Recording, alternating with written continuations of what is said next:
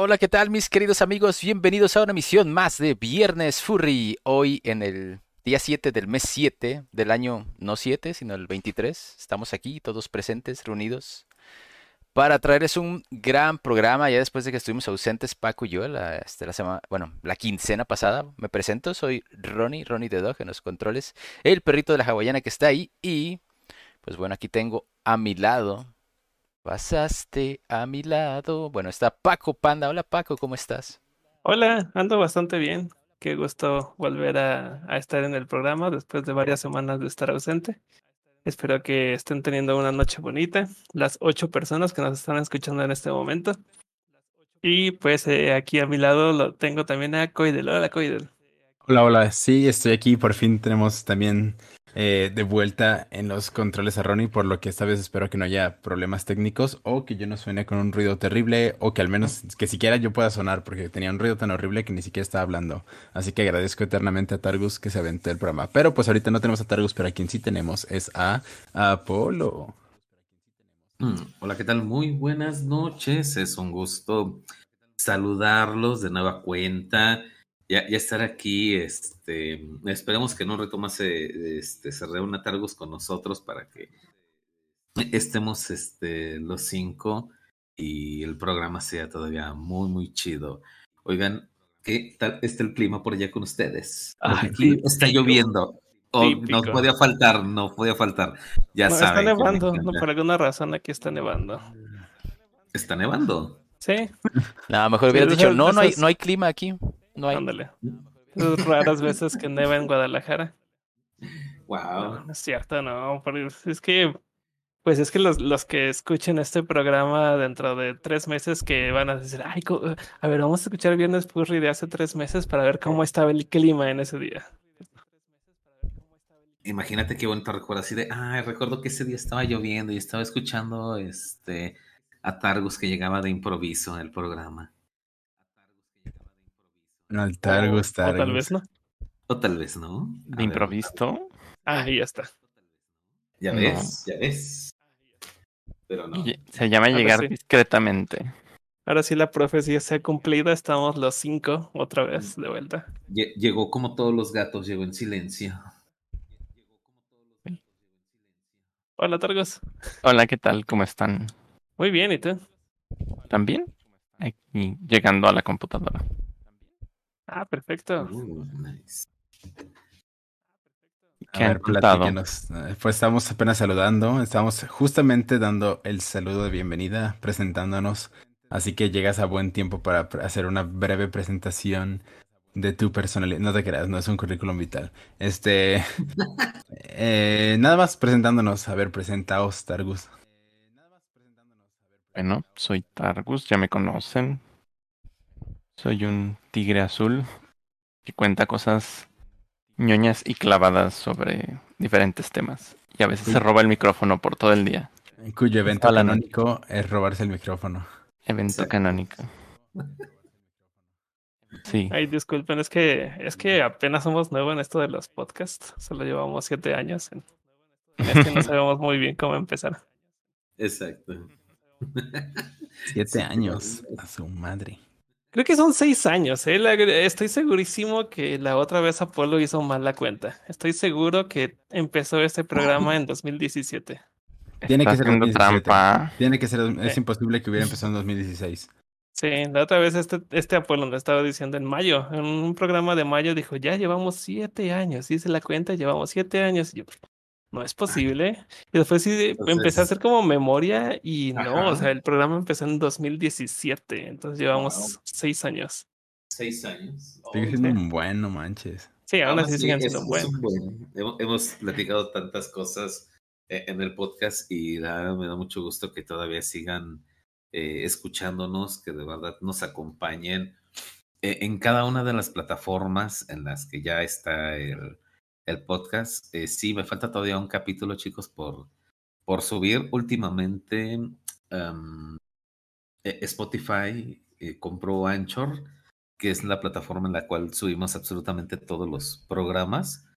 Eh, y se puso, de verdad, ah, se ha puesto horrible. Pareciera que es este eh, Facebook o Twitter, no sé quién está detrás de todo eso. Este, y a veces trato de subir los capítulos y me los rechaza y me los rechaza, no los sube, no los guarda, las imágenes no las cambia. Y es a veces un, un pequeño eh, martirio para mí el estar subiendo los, los programas a, Spotify, pero aún así eh, hemos podido subirlos y están casi todos los programas excepto el último, así que muchísimas gracias a todas las personas que nos escuchan a través de, de Spotify, de Apple Podcast, de Google, este, de Chrome eh, Podcast y a través de las em, cuatro plataformas más que existen ahí.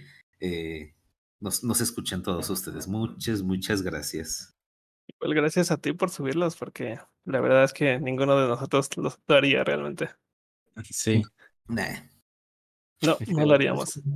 Es, es un ratito entretenido. Sí, pero de todos modos no lo haríamos. Entonces, muchas gracias por, esa tarea. Sí. Sacarle el audio. ¿Cómo le haces para sacarle el audio a un video? O se puede. Ah. ah, no, te deja descargar el puro audio, ¿verdad? Eh, sí se puede, pero hay veces como que queda reducido, queda feo. Sí lo intenté hacer, pero la verdad es que no, no me gusta. Entonces lo que hago es mejor descargar todo el video. Eh, ya lo convierto a un archivo en, este, en MP3 y ya lo subo directo a Anchor. Pues sí, un saludo a Shrew que nos está escuchando, también a Duki Forever, a Disney Satoshi, a a Critical Mango, a Kane, a Mr. Carita Feliz, dos puntos D. Y así, muchas gracias por estar escuchándonos. Mr. Carita Feliz, dos puntos D. Así se llama. Está bien chido su nombre, me gusta. Mr. Anderson Campos, también. A ver. Y a Creative Turtle. Creative a Elitan, o ¿cómo se pronunciará eso? Elitan. Elitan. O Eletan. O Elitan. Mira, aquí hay un nombre, dos nombres bastante padres. Dice Pochito Wolf. Dice, hola, saludos al equipo, muchísimas gracias. Y hay otro aquí que dice Dookie Forever. Ok, también. Eh, Critical Mango, también. Perfecto que nos están escuchando. Oigan, ¿vieron? Yo sé que eh, si lo vieron, ¿vieron las medallas que acaba de lanzar el zoológico de Chapultepec por sus 100 años? Sí, sí, de... Tan bonitas. Hoy están súper padres las, eh, las medallas que están este, lanzando. Ah. Lo único malo es de que las están vendiendo por todo el set. No, o sea, juntas. Pues sí, ¿no? Sí. Pues sí, debía de ser así. Bueno, es que qué tal si a lo mejor y te pueden vender la, este, cada medalla por separado, pero pues está padre tener al panda gigante, eh, está el teporingo, eh, está el flamenco del Caribe, eh, está el ¿Qué es, ¿Qué es eso del zoológico de Chapultepec? Cuéntanos. Ah, es un zoológico que existe desde hace 100 años en la icónica Ciudad de México y se están llevando pues diferentes actividades aquí por eh, la Ciudad de México, así que pues si son del Distrito Federal, échense una vueltecita para pues ver qué, este, qué actividades y aquí describen que eh, están haciendo el entierro de una cápsula del tiempo, eh, están un boleto de la Lotería Nacional y pues obviamente las, las este, monedas conmemorativas del recinto que pues es, así que es uno de los parques más emblemáticos de, eh, de toda la ciudad, eh, bueno, pues sí, de la Ciudad de México, ¿no? Y creo que es uno de los parques más grandes alrededor del mundo. No. Estoy muy seguro. No, de hecho está bastante chiquito. Oh, eh, sí, es un, zoológico bastante chiquito, está en medio del, del parque de Chapultepec, que sería como el, como el Central Park de, de la Ciudad de México. Es gratuito. Eh, la última vez que fui, que fue hace muy poco, de hecho fue este año, marzo de este año, a finales, eh, en mi opinión está ya muy descuidado. Yo recuerdo que era un mm. zoológico que visitaba muy seguido, especialmente para ver pandas. Pues es, el único lugar en México donde podemos ver pandas gigantes. También había pandas rojos, ya no hay. Oh, Oh, Y es el único. Ahí nació el panda este. Sí, hay un, un legendario panda llamado Toui. Bueno, es una, una panda. Es, eh, fue, fue chica. eh, fue la primera panda en nacer fuera de China en cautiverio. ¿no? Entonces eh, sí se volvió como un, como un lugar bastante histórico en la historia de los pandas gigantes. Y es Y la ahí, única, ¿no? em, O sea, no, no ha la- nacido otro panda fuera de China, según yo. No había nacido ningún panda fuera de China. Fue la primer panda en nacer en cautiverio fuera de China y mantenerse con vida. sí, de hecho era como la, el primer panda en, que, del que China no tenía propiedad. Y Y si de hecho, de ahí sal- empezaron a salir más pandas en ese mismo zoológico. Y de hecho, es muy curioso que todos los pandas que nacían, pues no pertenecían a China. Mm. Lo que pues eso ya, ya está a punto de acabarse, ya que pues eh, no, no se reprodujeron los últimos pandas que, que eran 100% mexicanos. Y ahorita ya nada más queda Shin Shin, es la única que queda con vida en el zoológico.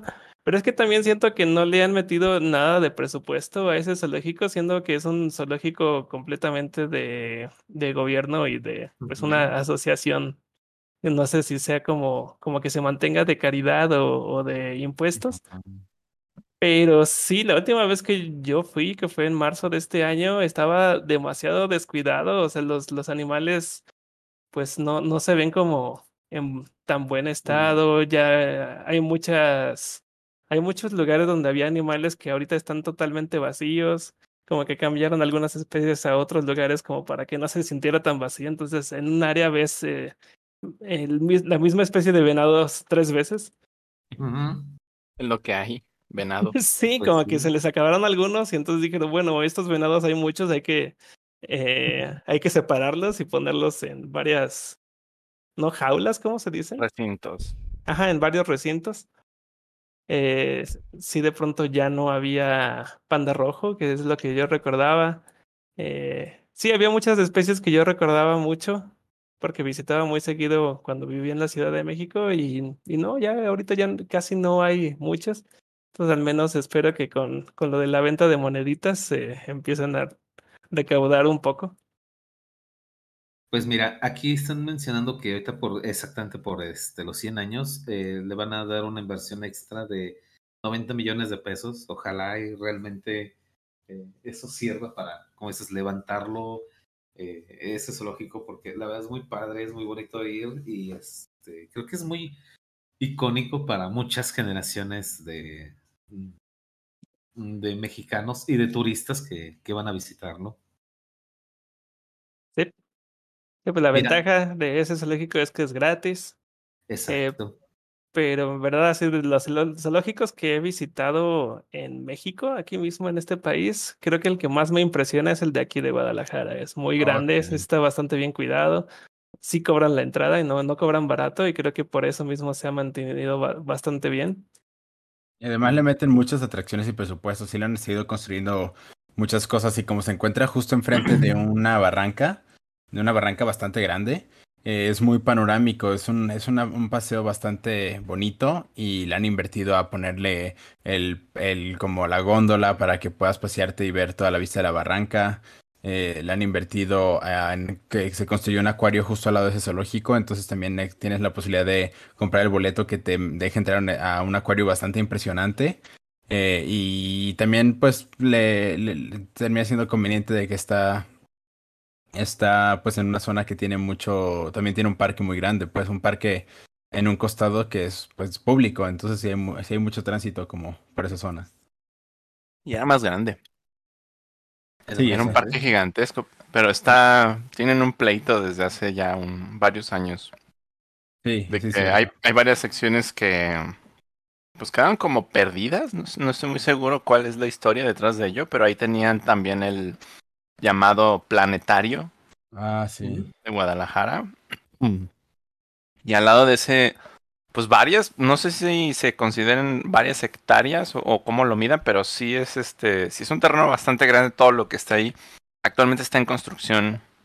Están construyendo unas torres y lo que pareciera ser una especie como de anfiteatro, no está nadie muy seguro de qué va a suceder ahí. Algunas personas sospechan que van a migrar las fiestas de octubre a esa zona.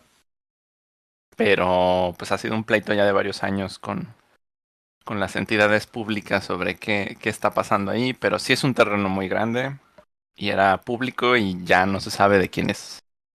Oh, qué mala onda. Sí, está muy raro. Este, está algo, está algo interesante que toda esa zona se ha estado como que entre levantando mucho porque sí estaba muy llena de basura y por algún lugar, por alguna razón, este, como que se empezó a, supongo que fue una un tipo de campaña política o algo, ¿no? Pero se empezó a, se empezó como que a, a volver un, un, un lugar, este, más turístico y tiene incluso muchas como rutas de, de hiking y se volvió, o sea, ya se, se popularizó esa, esa barranca como un, como un parque recreacional. El problema es que pues el río que pasa por la barranca tristemente está muy contaminado y huele feo. Pero pues la verdad es que el escenario de la barranca de Huentitán es muy precioso. Entonces, toda esa área es muy, muy preciosa, la verdad. Sí, huele feo y es muy triste. Es Porque muy, muy mu- triste. muchas veces no, no se puede como ir, como recomendar fácilmente ese lugar, como decir, ah, sí hay un lugar para hacer senderismo, pero pues huele a drenaje, entonces no. Huele a pedo. Sí. Literal. Sí, o sea, sí, sí, sí está feo eso. Pero bueno, el zoológico está bonito. Esperemos que. eh, y, y bueno, creo que el, eh, como dato curioso, hasta me acabo de dar cuenta que tiene muchísimos reviews en Google. tiene 54 mil reviews y una calificación de 4.7. Así que es. Eso habla muy bien, de hecho. Mm, e- Es una calificación muy aceptable. Es casi perfecta. Ajá. A ver, mira, eh, ya estuve leyendo un poquito más el artículo de, este, de las medallas y eh, mencionan que la Casa de la Moneda en México detalló que las medallas ya están disponibles en puntos de venta del recinto con un costo de 100 pesos cada una y mientras que el set cuesta 700 pesos. No está mal. Nada mal. Así que si ya saben, quieren conseguir algo en especial, 100 pesitos o todo el set, ahí sus 700. Pero es que coleccionan monedas. ¿Y de qué son las medallas? O sea, ¿qué material es? ¿Níquel? ¿No se sabe? ¿No dice? No dice como tal, eh, nada más decía que eran de metales preciosos. Este, Preciosos materiales de plástico. exactamente. Las monedas de son de metales. son de metales preciosos. Mira qué bonitos, qué lindos están así. Nada más. Ese, ese níquel y ese cobre, míralo, no buena. No, bueno, sí, sí, esos sí son preciosos. A lo mejor no, no nos lo parecen, pero el El- cobre y, y el oro son parientes muy cercanos en la Sí. tabla periódica. La preciosidad es subjetiva. Sí. De hecho, siempre están juntitos, siempre las vetas del material son cercanas, tienen propiedades similares y, y se aparecen juntos. Pero es por alguna razón, creo que es por la carencia, o sea, por el, que hecho de que es menos común, el, el oro pues es más valioso para los seres humanos. Fue una casualidad, ¿no? Que se decidiera que eso era un material valioso. Justamente hay una anécdota así bien breve de unas piedras llamadas yoperlitas que se encontraron en Estados Unidos, no sé si es en el lago Michigan o en, o en qué lago se las han estado encontrando. Alguien descubrió que si les pones luz ultravioleta brillan y pues se volvió como la sensación de internet, ¿no? Estar buscando esas, esas piedritas. Y pues también se han dado cuenta de que solamente las encuentran en ese, en ese lago, en Estados Unidos. No, no se tiene muy claro su origen. Todo esto pues viene muy de internet y anécdotas, entonces no, no es, no, no es como muy veraz en este momento de mi parte como lo que esté mencionando. Pero sí sé, o sea, eso es lo que entiendo, pues que no hay conocimiento de que existen en otros lugares del mundo más que ahí. Brillan con la luz ultravioleta y pues eso nos puede sugerir, no, no la parte de que brillen, pero el hecho de que solo existen ahí, puede sugerir que son de origen eh, pues espacial, o sea que posiblemente en el lugar impactara un meteorito, repartiera ese material y no se encuentra en ningún otro lugar del mundo. Y en esta, pues ahora están repartidas entre garage y, y otros lugares en el, en las pues cercanías al lugar. Hay una empresa específicamente que se dedica a venderlas. Eh, pero en el pasado, pues eso podría haber sido como una una gema, ¿no? Algo que se pudiera valorar fuertemente por el hecho de su, pues su, rareza. O sea, las cosas más raras son las que más valen. Y así fue como el oro pues ganó su Supongo que también no era demasiado raro y permitía que, que se pudiera usar como una moneda y no como otras cosas raras y más valiosas, como los diamantes o otras cosas. Aunque sé que los diamantes no son absolutamente nada valiosos. Sí, Ajá. de hecho, eh, muchos joyeros están enojados de que ya existe incluso personas haciendo diamantes en su garage, porque realmente ya solo, so- o sea, solo necesitas comprender químicamente cómo componerlos y, y, y los puedes crear en un garage, el diamante. Y pues realmente el diamante había sido como un tipo invento que no un invento, o sea, fue, fue como se popularizó con el plan de darle valor a ese producto para beneficiar a, a personas que estaban tratando de explotarlo. Entonces solo se utilizó como si les, si les hacemos creer que, que necesitan esto de forma lujosa eh, en, el- en cierto mercado, podemos darle valor y podemos venderlo. Mm. Pero pues supongo que de todos modos así es también es el oro, ¿no? O sea, es- supongo que sí tiene más valor que el diamante porque pues es más raro encontrarlo. No es como que lo puedes hacer, sino que realmente sí es tal cual un elemento químico. El oro sí tiene más valor porque no lo puedes crear de forma, eh, no lo puedes crear de forma, pues como lo están haciendo el diamante. Y además de que el diamante solo, o sea, te sirve realmente, o sea, objetivamente te funciona únicamente para hacer sierras eh, de, de corte bastante fino. O sea, las, las sierras y ceguetas tienen pues prácticamente diamante eh, incrustado en el metal porque es un material que sirve mucho para, para cortar. Eh, mientras que el oro también te sirve para, para bañar cables, para como para curar metales que van a conducir electricidad. O para inflar Mm, el valor de una comida que te digan, para, ya está bañada en oro, ya págame 100 dólares Sí. más. El oro sirve para hacer procesadores. Sí, ándale. Ujú. O sea, el oro tiene, tiene un, tiene muchos más usos útiles que el diamante, que objetivamente, te digo, es tan poco costoso realmente que se utiliza el diamante para hacer ceguetas.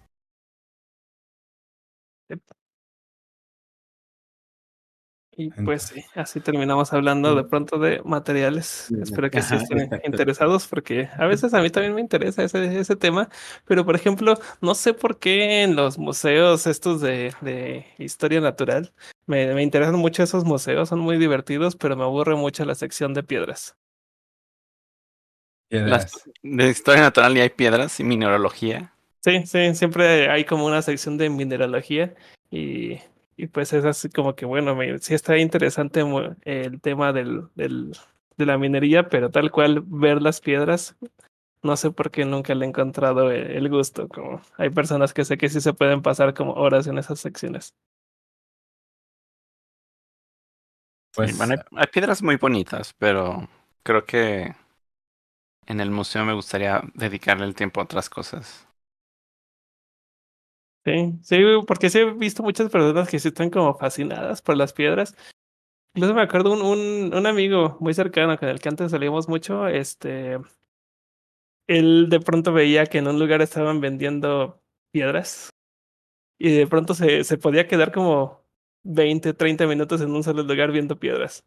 Ujú. Y es como de, oh, bueno, pues... Como los que venden piedras afuera del expiatorio, fue ahí. Ajá, sí, cosas así. Sí. Tal vez le gusta ahora la piedra. en otro tipo. Ah, caray. No. Bueno, pues el, el punto es que a mí, a mí me parece interesante hasta cierto tipo la mineralogía, pero sí, en un museo prefiero otras, otras cosas. Las piedras que me interesan en un museo son las que tienen adentro fosilitos. Y ya las puedes ver una piedra partida a la mitad con un fósil.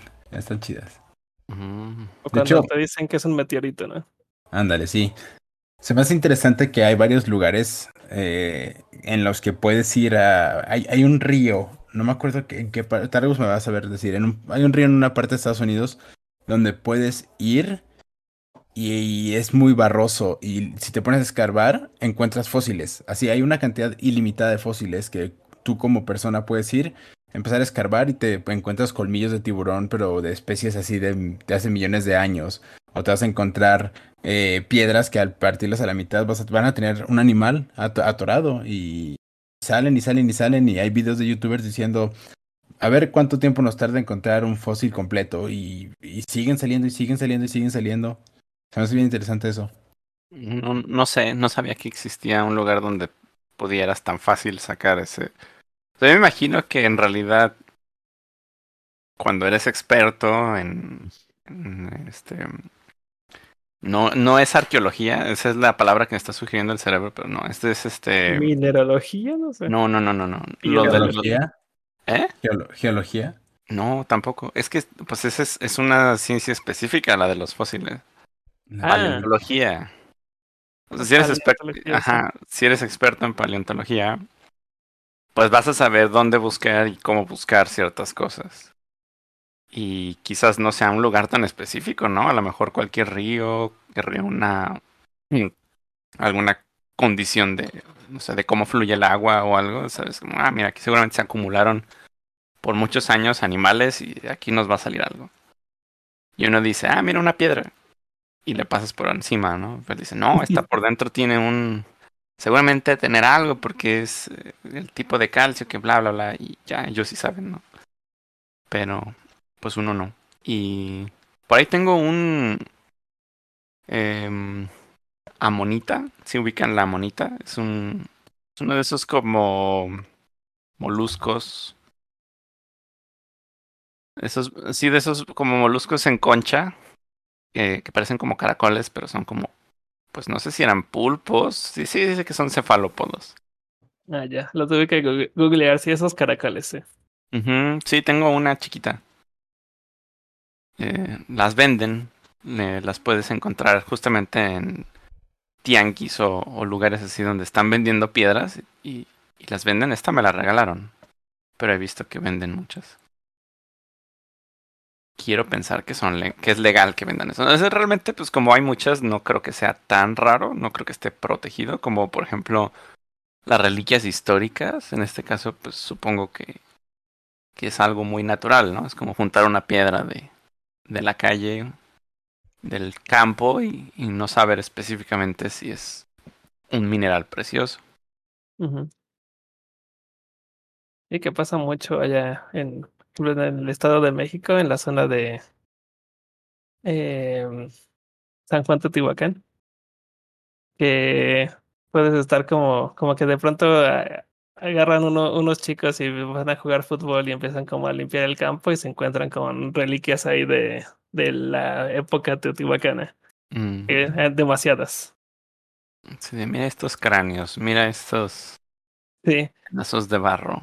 De hecho, ahí en esa zona tienen muchísimos problemas para construir cualquier cosa porque pues llega el INAH y es así como de, ajá, estás haciendo un hoyo en tu propiedad y sin nuestro permiso y, y Es pues sí terminan encontrando cosas. Acabas de descubrir algo, muchas gracias. Ahora tu terreno le pertenece al INA. Sí, sí, de hecho ese es un problema porque luego eh, la gente encuentra cosas en su casa y prefiere destruirlas para que el INAH no se quede con su terreno. Entonces no está tan chido esa ley. No les dan dinero, supongo. O sea, solo los, los quitan. Supongo que O no les sí. han de dar suficiente, me O sea, no les han de dar suficiente. La verdad es que desconozco, desconozco. Yo podría decir, sí, sí les dan dinero, pero la verdad es que estaría mintiendo porque no lo sé. Sí. Pero probablemente no les dan lo suficiente como para decir, ah, bueno, me quitaron mi terreno, ahora voy a comprar otro terreno, ¿no? Y pues no, no les alcanza. Porque está difícil, o sea, que digan, bueno, sí, me lo van a pagar bien, eh, considerando lo caro que es cualquier este espacio de construcción dentro de la Ciudad de México sí es como muy cotizado, ¿no? Por toda Bueno, la que esto ya es. Estado de México, ya está Ah, bueno. un poquito retirado de la ciudad. Sí. Sí, también. Lo que pasa es de que tú no dices lo adecuado. Debes de decir que vas a construir un aeropuerto para que te dejen el terreno. Es lo No, que de hecho, hacer. tienes que construir un Walmart para que te dejen el terreno. De hecho, sí hubo como todo una. to- todo un caso ahí en San Juan Teotihuacán porque nadie los deja en construir, todos son un, un montón de peras. Pero de pronto una constructora ya estaba haciendo un hoyo gigante, no le estaba diciendo nada y ¡pum! Era un Walmart. Oh. Y el Walmart tiene así de que pasillo de, de Teotihuacán y, y puedes ver. Aparte, ese este- Walmart está ahí a unos pasos de la zona arqueológica. Ajá, no, sí, claramente, sí. Sí, sí, la decoración de la entrada, las cajas, de hecho, todo sí, está con pedacitos de cosas que se encontraron. Sí. También justamente por ahí en la península creo que hay un Walmart que tiene un tiene un cenote.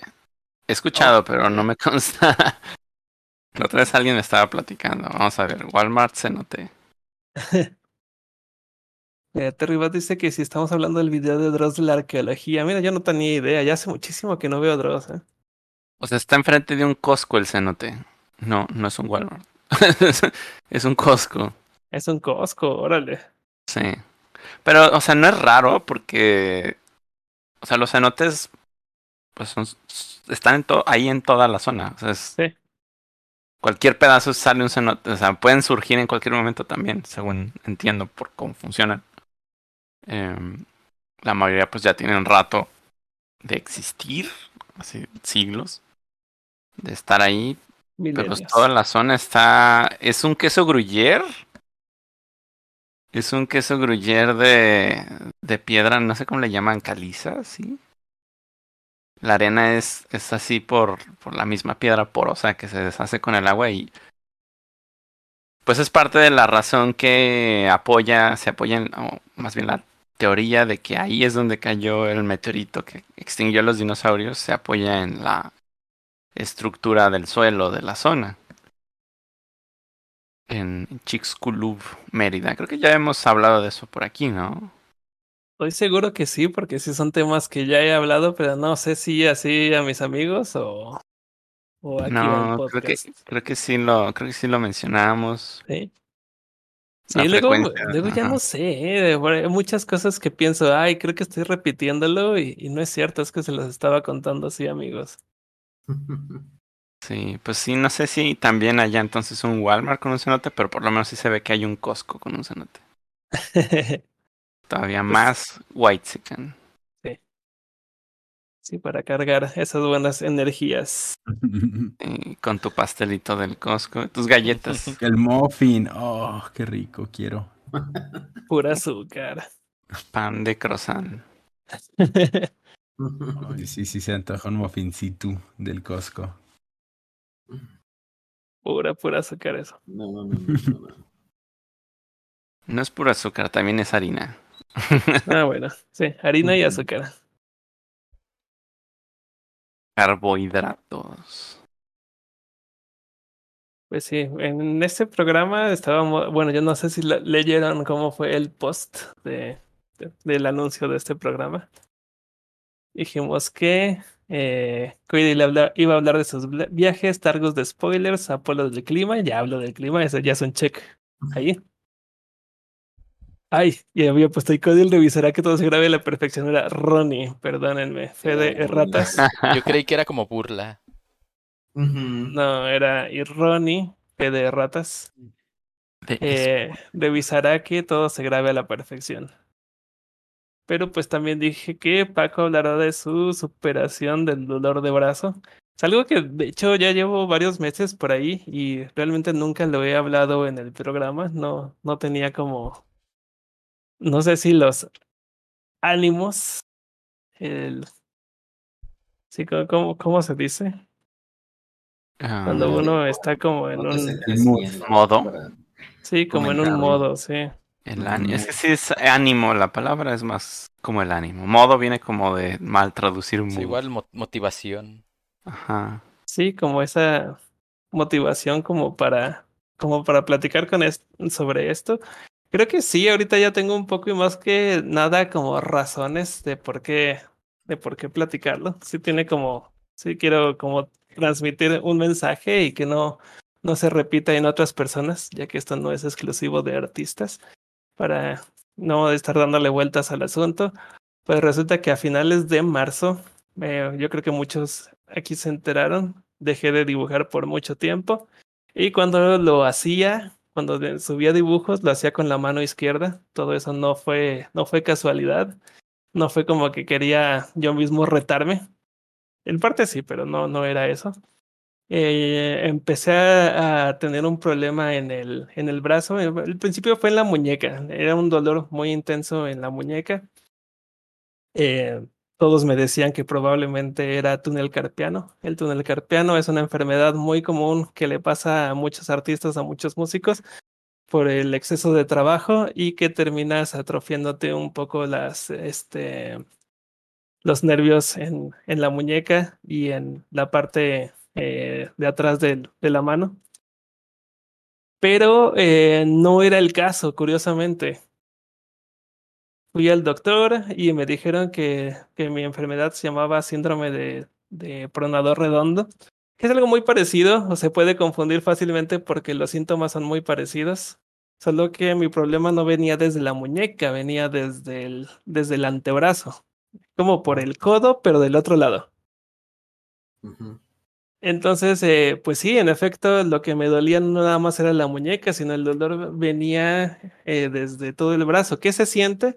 Es como que estás intentando dibujar o incluso tomar el lápiz para escribir y se sienten unos choques eléctricos en todo el, en todo el brazo, desde la muñeca hasta el antebrazo. Y también cuando empezaba a intentar mover los dedos, eh, los nervios que conectan los, los dedos eh, también se siente como si fueran unos choques eléctricos. Entonces, pues eh, dejé de dibujar en ese tiempo. Pensé que, al principio pensé que simplemente descansando eh, podía curarse, pero ya después de que el especialista me dijo, no, lo tuyo no, es un poquito más grave, es un, no, incluso ni siquiera es túnel carpiano. El túnel carpiano es una enfermedad demasiado común y se sabe muy bien cómo, cómo curarse. En cambio, el pronador, el síndrome de pronador redondo es un poquito más raro y todavía se siguen, siguen habiendo artículos que debaten cómo es que se, cómo es que se cura esa, ese síndrome. Muchos dicen que el síndrome se cura por medio de fisioterapias y de no, des- no, no poner a descansar el brazo, pero sí a evitar las actividades que causen fatiga, que causen ese tipo de movimientos, de repeticiones, eh, pero no dejarlo de usar, porque de hecho dejarlo de usar puede seguir atrofiando un poco eh, los nervios que, que están afectando, pero que con fisioterapia se puede curar. Y otros artículos dicen que con cirugía, que con operación pero otros artículos, no puedo leer mucho. Otros artículos dicen que es una combinación de ambas, que es eh, fisioterapia los primeros meses y si no se cura ya se considera una cirugía. Al final, pues eh, mi primer traumatólogo me dijo que me iba, iba a tener que llegar a cirugía inmediatamente. Pero después un radiólogo me dijo, no, tu, tu traumatólogo está muy mal, eh, no deberías de, de considerar luego, luego la cirugía, necesitas un- primero unas fisioterapias antes de considerar una, una cirugía. Y entonces Mm. fui a fisioterapia y pues así seguí por dos meses y fueron una, unas sesiones bastante largas de fisioterapia hasta que poco a poco empecé a, a curarme. Eh, tu- también tuve que tener ayuda de un de otro especialista que se llama algólogo. Ese, esa especialidad no la conocía. ¿Algo loco? Algólogo, sí. Sí, que ese son los especialistas del dolor. De hecho, es más común que la gente les diga doctores del dolor. Mm, Y porque resulta que etimológicamente algo significa dolor. siento algo. Sí, siento algo, siento dolor. Entonces, sí, algólogos son los doctores que se espe- especializan en el dolor. Y sí, poco a poco me fui curando gracias a la fisioterapia. Los algólogos me empezaron a, bueno, el algólogo me empezó a inyectar Botox en, en el brazo, pero fue un Botox que no es el que se usa para la cirugía plástica, los que, que los Ah. modelos se inyectan en los labios, no. Es un tipo de Botox más medicinal. Y sí, después también me puse a leer y los Botox, el Botox tiene demasiados usos, ya no es tan tabú como antes. Y sí sirve como para quitar el espasmo del músculo y que los nervios se empiecen a, a curar por sí solos. Y de hecho la fisioterapia ayudó a que los nervios se estuvieran curando. Ah, ¿Cuáles son como mis conclusiones de todo esto? Pues primero, eh, si alguien empieza a sentir dolor de este tipo, y no precisamente porque ustedes son artistas, sino también pueden, pueden llegarle a pasar a músicos, a personas que trabajan mucho en la computadora, como programadores o pues en general los que, los que están muchísimo en la computadora y incluso es un problema muy común porque mucha gente hoy en día usa el celular y lo agarra como flotando, se lo, lo agarra con la mano y puede durarse horas sujetando el celular en la mano y eso también causa este tipo de problemas. Este tipo de problemas y el túnel carpiano, que es el más común. Entonces, eh, cuiden mucho ese tipo de, de posturas, eh, tomen muchos descansos. Eh, si están trabajando en esto, si se dedican a trabajar en algo así como ser artistas, ser músicos, eh, pasarse horas en la computadora, consíganse una silla muy cómoda, no duren más de una hora trabajando, siempre tómense breaks. Y este. Y si empiezan a surgir con estos dolores, acudan a su, a su doctor. Primero el doctor general, aunque los doctores generales siempre les van a decir que van a tener inflamación. Pero si no es sin una inflamación y el problema continúa, lo primero que les recomiendo es ir con, con traumatólogos o con fisioterapeutas. Y los fisioterapeutas los pueden eh, dirigir con el especialista correcto. Y este, no se dejen hacer cirugía luego, luego. Creo que es una, una actividad que ahorita muchos doctores están haciendo por querer conseguir ese extra en sus, en sus salarios y eso no es nada ético.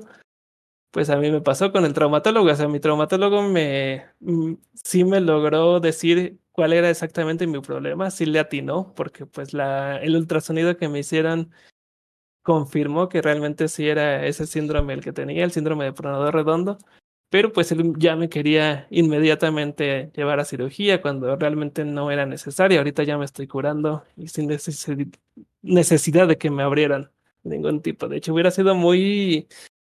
A mí me daba mucho miedo que me abrieran el brazo porque pues es un... como que una de mis herramientas eh, más básicas de trabajo y que no son irre- irreemplazables. Entonces sí me daba muchísimo nervios que me abrieran y pues ahorita sabiendo todo esto, pues me iba a dar mucho más nervios porque cuando el radiólogo me, me vio que en el ultrasonido me dijo, es que sí es pronador redondo, pero de donde te quieren hacer cirugía no es el, no es el origen.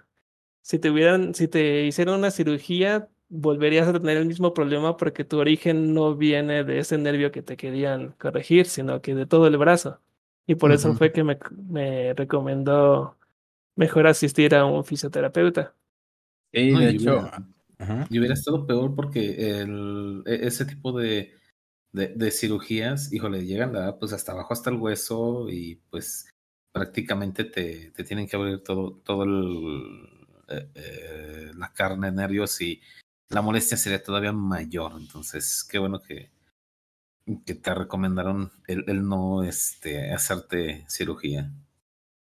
Yo, yo a mí que ya me han abierto el brazo, te puedo decir que no es divertido, es doloroso y no, no hay garantía de que, de que no te quede un tic.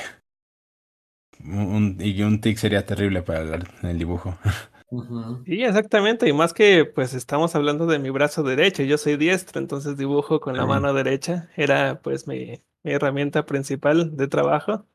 Eso y mis ojos, o sea, pues no, no nada más tengo que preocuparme por mi brazo, o sea, también mis ojos son una herramienta indispensable para lo que, para lo que yo hago. Entonces, eh, sí me daba miedo, sí, sí tenía mucho miedo. Eh, cuando empezó este problema, pues era un dolor muy fuerte. No podía ni siquiera hacer actividades muy básicas. No podía cargar cosas, no podía este, flexionar el brazo sin que me doliera. Y la verdad es que sí me daba muchísimo miedo porque en algún momento llegué a pensar que pues esto a lo mejor no se curaba y, ya no iba a poder dibujar con la mano derecha nunca más. Y de hecho esa fue motivación como para empezar a practicar con mi mano izquierda. Empecé a practicar dibujo, no me fue tan mal. Eh, creo que en pocos meses sí logré mejorar lo suficiente el dibujo con la mano izquierda.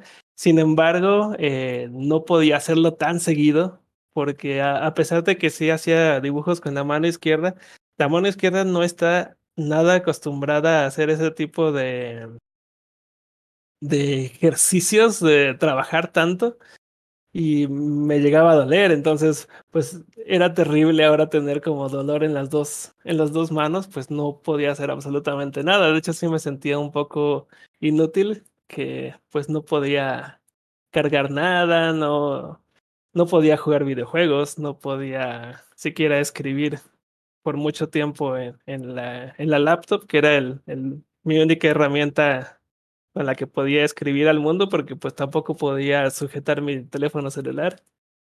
Yo para escribir me acostumbré ya mucho a usar, en mi teléfono celular me acostumbré mucho a usar la herramienta esta de swap. Ah, sí. Entonces, poner el teléfono en una mesa o en mi pierna y estar haciendo swap todo el tiempo para escribir y esa, eso solamente cuando fuera necesario porque no quería estar todo el tiempo en el celular. Pero ya no podía como sostener en el aire el, el teléfono, o sea, con mis manos. Entonces sí fue un, una serie de, de, de, eventos desafortunados que, que, estaba teniendo en ese momento, pues anímicamente sí me estaba afectando también muchísimo, pues para mí esto era muchísimo, eh, pues mi vida. Y sí, sí llegué a pasar malos ratos por, por no poder dibujar. Es que nada más era no poder dibujar, era no hacer prácticamente nada. Creo que una vez que me pegó muchísimo fue que queríamos eh, fursitear y dije, bueno, no, no puedo, no puedo dibujar, no puedo jugar videojuegos, pero puedo fursitear. Y no es cierto porque eh, no podía ni siquiera como mover tanto el brazo como para como para, para estar en Fursit, sí. Sí, sí. Sí va a ver muy, muy estático tu personaje. Sí, aparte no podía arriesgarme a que, por ejemplo, no puedo estar comunicando de, de, dentro del Fursit de que, oye, tengo mi brazo roto. Y de pronto llega alguien y me saluda o me abraza y pues ahí este, también Oh, peligraba. sí. Entonces, sí, esa, esa vez que tampoco pude fursetear también me afectó mucho emocionalmente. Que sí, repetía muchas veces a Ronnie de que, ay, mejor ya quítenme el brazo y me ponen un brazo biónico, ya quiero un brazo, un brazo nuevo, aunque sea, aunque no sea mío, pero que yo pueda Mira. controlar. A- Alex. P dice, menos mal que ya estás mejor. Si no, tendríamos un Paco biónico, así como dices. Todavía Yo- no estoy al 100%, o sea, todavía eh, tengo algunos dolores en el brazo, todavía no puedo estar dibujando por... Eh, me estoy recomendado dibujar máximo una hora y después descansar. Eh, tengo que estar haciendo ejercicios con el brazo. Sigo yendo a fisioterapias porque me siguen ayudando a ejercitarme del brazo para que no quede todo debilucho. Eh, tengo que hacer una dieta especial. Tuve que ir a- con el nutriólogo, bueno, con la nutrióloga. Y me tuvieron que hacer una dieta muy especial también para fortalecer los nervios y, y que se cure este problema lo más rápido posible. Entonces sí, ahorita tengo prohibidos muchísimos alimentos ricos. No. Oh, Y este. Y bueno, al- algo que me, que me dijo el fisioterapeuta y que no me había dicho ningún especialista hasta ese momento era que, pues mi problema, este problema de pronador redondo, así como el de túnel carpiano, eh, no se originan simplemente por el exceso de trabajo, que sí, es una, es como el factor más importante, el factor clave de por qué surgen estos problemas. Pero también eh, influye mucho, eh, uno es la alimentación. Ya. Y por eso, precisamente por eso estoy yendo con el nutriólogo. Pero otro que es como muy importante y que ayuda a que la suma de estos ocasionan este tipo de problemas es el estrés y la ansiedad. Mm, Lo cual, pues sí, vivimos en unos tiempos en que absolutamente todos, creo que podría decir que sin excepción, vivimos en tiempos en que, en que el estrés, el miedo, la ansiedad, sí nos está comiendo mucho. Creo que el vivir tan conectados en esta eh, eh, era de internet nos hace como sentirnos como muy vulnerables, como muy invadidos y, y aún las, yo he visto que las personas que yo siento que son como las más felices del universo y que todo es maravilla y de pronto me entero de que ellos también están pasando por una época, una etapa de depresión que no se la muestran a cualquiera. A mí me hace pensar así como de, damn, entonces en verdad ahorita somos todo el mundo. Y pues sí, o sea, el exceso de estrés a mí me, me, me llegó a causar este problema y lo notaba, o sea, sí había notado que en los últimos años cada vez eh, mi tensión en el cuello era mucho mayor, parecía yo una piedra. Y también fue algo que el fisioterapeuta notó, dice, pues es que es- estás demasiado tenso, pero muy, muy, muy, muy tenso. Entonces eso, eso también puede estar ocasionando tu problema porque pues estás teniendo tanto estrés encima que, que pues tenía que explotar de alguna forma y pues esa es la parte, la parte de tu cuerpo que más mueves por más horas y sin descanso, pues entonces ahí fue, ahí fue como donde reventó todo. Ah, ah, Entonces, este, ¿qué se puede ayudar para el estrés? Mi primera idea fue volver a ir al psicólogo. Yo allá iba con una, con un psicólogo, fui por varios años, dejé de ir como que me graduaron porque dijeron, tú ya estás muy bien. Perfecto, sí, ya. Cualquier, cualquier este trauma que vuelvas a tener, los me vuelves a consultar. Pero pues es que yo no tenía ningún nuevo trauma, o sea, sigue siendo como que un estrés que ya llevo acumulando desde hace años. Y entonces eh, sentí que el psicólogo no era, no era la respuesta. Que ahorita puedo decir que lo recomiendo muchísimo. Si ustedes están teniendo un exceso de estrés, están teniendo un problema que no pueden sacarse de encima, eh, les recomiendo muchísimo ir con un psicólogo. Al menos creo que yo tuve muchísima suerte con, con la que fui porque me ayudó demasiado. Pero sí es algo que recomiendo. Eh, lo que un amigo me recomendó, y es chistoso porque este amigo es asiático, me dijo, oye, ¿por qué no, por qué no haces meditación? ¿Por, por no existe algún templo, algún templo budista en tu, en tu ciudad? Yo pensé, no lo sé, no lo sé, y empecé a buscar si existía un templo budista en Guadalajara, resulta que sí, y, y pues he estado yendo, y la verdad es que sí me ha ayudado muchísimo. No, no sé qué magia tienen los monjes budistas, pero te enseñan una, te enseñan muchas cosas sobre la vida que te, y luego pues la forma en que te enseñan a meditar como demasiado mágico, sí es como, pues sí es muy espiritual la cosa, pero ayuda demasiado a, a sentirse como más fuerte, siento yo. Porque creo que no podemos, no podemos decir que va- vamos a dejar de tener estrés, vamos a dejar de tener miedos, porque pues seguimos viviendo en este mundo, no podemos cambiar la sociedad.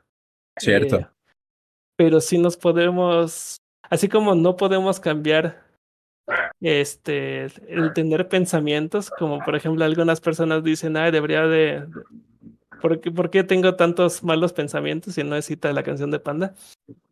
Que por qué tengo tantos malos pensamientos. Eso, si, si los dejara de tener, dejaría de, de preocuparme tanto. Pero realmente pensamientos vamos a tener siempre, toda nuestra vida. Más bien, la cosa es controlar nuestras emociones. no podemos controlar dónde, cómo vivimos, la sociedad donde vivimos, las personas que nos rodeamos, pero sí podemos controlar mucho la actitud que tenemos y las emociones. Entonces, al mismo tiempo pienso que este problema del brazo surgió como mi cuerpo pidiéndome que me detuviera y que recapacitaras. Recapacitara, empezar a pensar en todo esto, aprendiera cosas nuevas, porque pues realmente lo único que ya hacía era dibujar, o sea, eso se había convertido toda mi vida y realmente no debía de basar toda mi vida y toda mi personalidad en el dibujo. O sea, está chido, pues, pues sí, soy artista, esto me dedico, pero creo que eh, al dedicarme a esto deja de ser tal cual un hobby y termina siendo eh, termina siendo lo único que hago en mi vida es trabajar y eso no estaba bien. Y sí mi, mi cuerpo dijo no tenemos que detenernos tenemos que darnos un respiro empieza a aprender cosas nuevas empieza a practicar cosas nuevas que tu vida no nada más se basa en el, en el dibujo. Y sí de hecho pues no nada más me ayudó a descubrir este, la meditación, sino empecé a aprender un montón de cosas, empecé a platicar con más personas, empecé a saber de la vida de más personas. Eh, me puse a, a, hacer todavía más nerd del café, ya sé preparar café bien rico. Oh. Y pues sí, yo siento que fue como un necesario que, algo necesario que necesitaba pasar en mi vida. Afortunadamente ahorita ya estoy retomando de nuevo el dibujo, poco a poco, eh, el dibujo con la mano derecha, porque realmente nunca dejé el dibujo, todo el tiempo estuve también trabajando con la mano izquierda, jeje. Eh, poco a poco y aún así lo, eh, me, me pongo a hacer muchísimo más ac otras actividades además de solamente trabajar, que tal vez ahorita ya soy un poco más lento. Puede que para una ilustración me vaya a tardar una semana, en vez de antes me las aventaba en dos, tres días. Creo que tres días ya era demasiado para una ilustración y ya las tenía listas, por eso podía estar publicando dibujos diarios. Sí, y... eras, una impresora humana, qué bárbaro. Sí, y ahorita pues eh, como ya nada más dibujo un, una, tantos minutos al día, a veces una hora al día, a veces máximo dos horas al día en, en varios fragmentos, pues entonces eso me ha hecho y calmarme mucho, desestresarme, encontrar como nuevas actividades que hacer. Y pues sí soy un poquito más lento, pero creo que eso no es lo importante. O sea, muchas veces lo he notado en artistas que, que preguntan, ay, ¿cuánto, ¿cuánto tiempo te tomas en hacer eso? Oh, ya, ya estoy por fin logrando hacer dos dibujos al día y cosas así como que siento que le tomamos mucha importancia a los artistas a cuánto tiempo nos tardamos y creo que eso no es sinónimo de ser mejor artista. no sé por qué le tomamos tanta importancia al tiempo cuando realmente debería de tomarse cada ilustración lo que tenga que tomarse. Ok, ah, pues toda la parte de querer eh, ganar dinero y vivir de eso, pues hay quien considera que sí. o sea, si solo puedes hacer un dibujo al mes, pues no, no te va a funcionar, ¿no? Fíjate que, bueno, yo lo quiero como mencionar de una forma diferente. Yo siento que también eh, el, el hecho de de proyectar tu arte como si el tiempo que estuvieras utilizando para dibujar fuera, lo, lo, lo tuvieras que ver como dinero, sería una manera muy difícil de vivir, o sea, sería muy como complicado decir, ah, es que podría estar ganando tanto en ese tiempo que no estoy dibujando. Y, y digo, yo he caído en eso, la verdad es que he caído en esa sensación de, bueno, en verdad voy a hacer esto cuando ahorita tengo mucho trabajo, pero pues precisamente siento que las veces que quedo en eso es cuando estoy muy presionado porque en verdad tengo mucho trabajo. Pero sí no me gusta, no me gusta ya la idea de, ver el tiempo como artista como, como si realmente lo vieras en números, ¿no? Es como que, bueno, ¿qué, qué tienes si, si el día de hoy solo descanso? ¿Qué tienes si el día de hoy me voy a un parque y pues ya no dibujé nada? Pues siento que no hay nada malo en, en también otorgarle tiempo a tu salud física y mental, ¿no? Ujú. Es, es así, es, es, es eso lo que, lo que yo también les recomendaría a muchos artistas, como tratar de, tratar de, de no ver el tiempo como, como efectivo, lo que a veces es difícil, la verdad es que a veces es difícil, pero, Sí, de hecho. o sea, no, no, no, no puedo decir así como que no me, no sea culpable de eso, pero sí. Ahora, pues, de hecho, muchos me empezaron a preguntar, porque, eh, bueno, ahorita muchos me han estado escribiendo como eh, preguntas acerca de, de todo esto, o que artistas que se sienten como, como que les da un shock lo de mi caso, como que se sienten hasta traumados de cierta forma. Pues es entendible, o sea, es un poco empático el sentirse Nuevo miedo desbloqueado. Ajá, es como un nuevo miedo desbloqueado precisamente. Y fue una artista la que me preguntó, oye, y este, ¿cómo le estás haciendo en todo este tiempo que no estás trabajando? Sé que tu trabajo, tu, lo de dibujar es ahorita toda tu vida. Solamente te dedicas a eso, entonces ahorita cómo estás ganando dinero. Y pues ahí, ahí viene un consejo que les puedo dar a todos los que trabajamos como freelance, no importa en qué área, no importa si son artistas o si son programadores o si son qué, pero si son freelance, algo que les recomiendo demasiadísimo es estar eh, todo el tiempo ahorrando un poco de dinero, así tener como una eh, economía como muy saludable, nunca estar gastando más de lo que ganas Y llevar cuentas de eso, ¿no? Tal vez no, no de forma tan, tan minuciosa, pero sí procurar que siempre gastes menos de lo que ganas y así estar ahorrando cada mes un- una cierta cantidad. Yo lo estaba haciendo no, no tanto pensando en, de- en el, uy, ¿qué pasaría si de pronto no pudiera trabajar? Realmente eso nunca lo tenemos en mente. Yo lo estaba pensando más como, pues quiero, quiero llegar a ahorrar lo suficiente como para comprar tal cosa, ¿no? Y pues ahora me di cuenta que gracias a ese ahorro que estuve haciendo mes con mes, de no estar gastando más de lo que ganaba, eh, me ayudó a sobrevivir en estos tres meses. Que si se- seguía haciendo la misma cuenta y ahora eran puros números negativos, ahora sí gastaba más de lo que, de lo poco que ganaba en estos meses, pero pude sobrevivir. Yo confirmo eso. Cuando me rompí la muñeca, que afortunadamente fue la mu- muñeca izquierda, yo trabajo con la muñeca derecha, ah, lo que me sacó adelante fue tener ahorros. Y sí fue triste que eh, aprendí dos, aprendí lecciones en esa ocasión. La, eh, fue triste pues que todo se fuera en un accidente, bueno, no, o la mayoría. Quedé en números negativos y estuve por seis meses pagando esa cirugía. Pero la otra cosa que aprendí fue a contratar un seguro de gastos médicos, porque porque sí me hubiera ahorrado mucho dinero de, de haber tenido uno. Y pues ahorita ya lo tengo, pero en su momento no lo tenía o al menos no me cubría donde sucedió mi accidente y pues, pues e- eso ya sería un poco más de administración económica, pero, y sé que es más difícil, pero al menos tener un ahorro, no se necesita estar pagando al mes nada. Si tienes un ahorro, al menos te ayuda a salir adelante como freelance cuando algo le pasa a tus herramientas de trabajo. Pues sí. Y ahora sí que, y ahorita solo estoy con mi, mi miedo de la cirugía de los ojos. Oh, que no. la he pospuesto por demasiados años por el ese mismo miedo, pero ya llegó un punto en el que ya es tan estresante vivir con esto que dije, bueno, ya, ya, de una vez, que suceda lo que tenga que suceder. ¿Qué tienes en los ojos?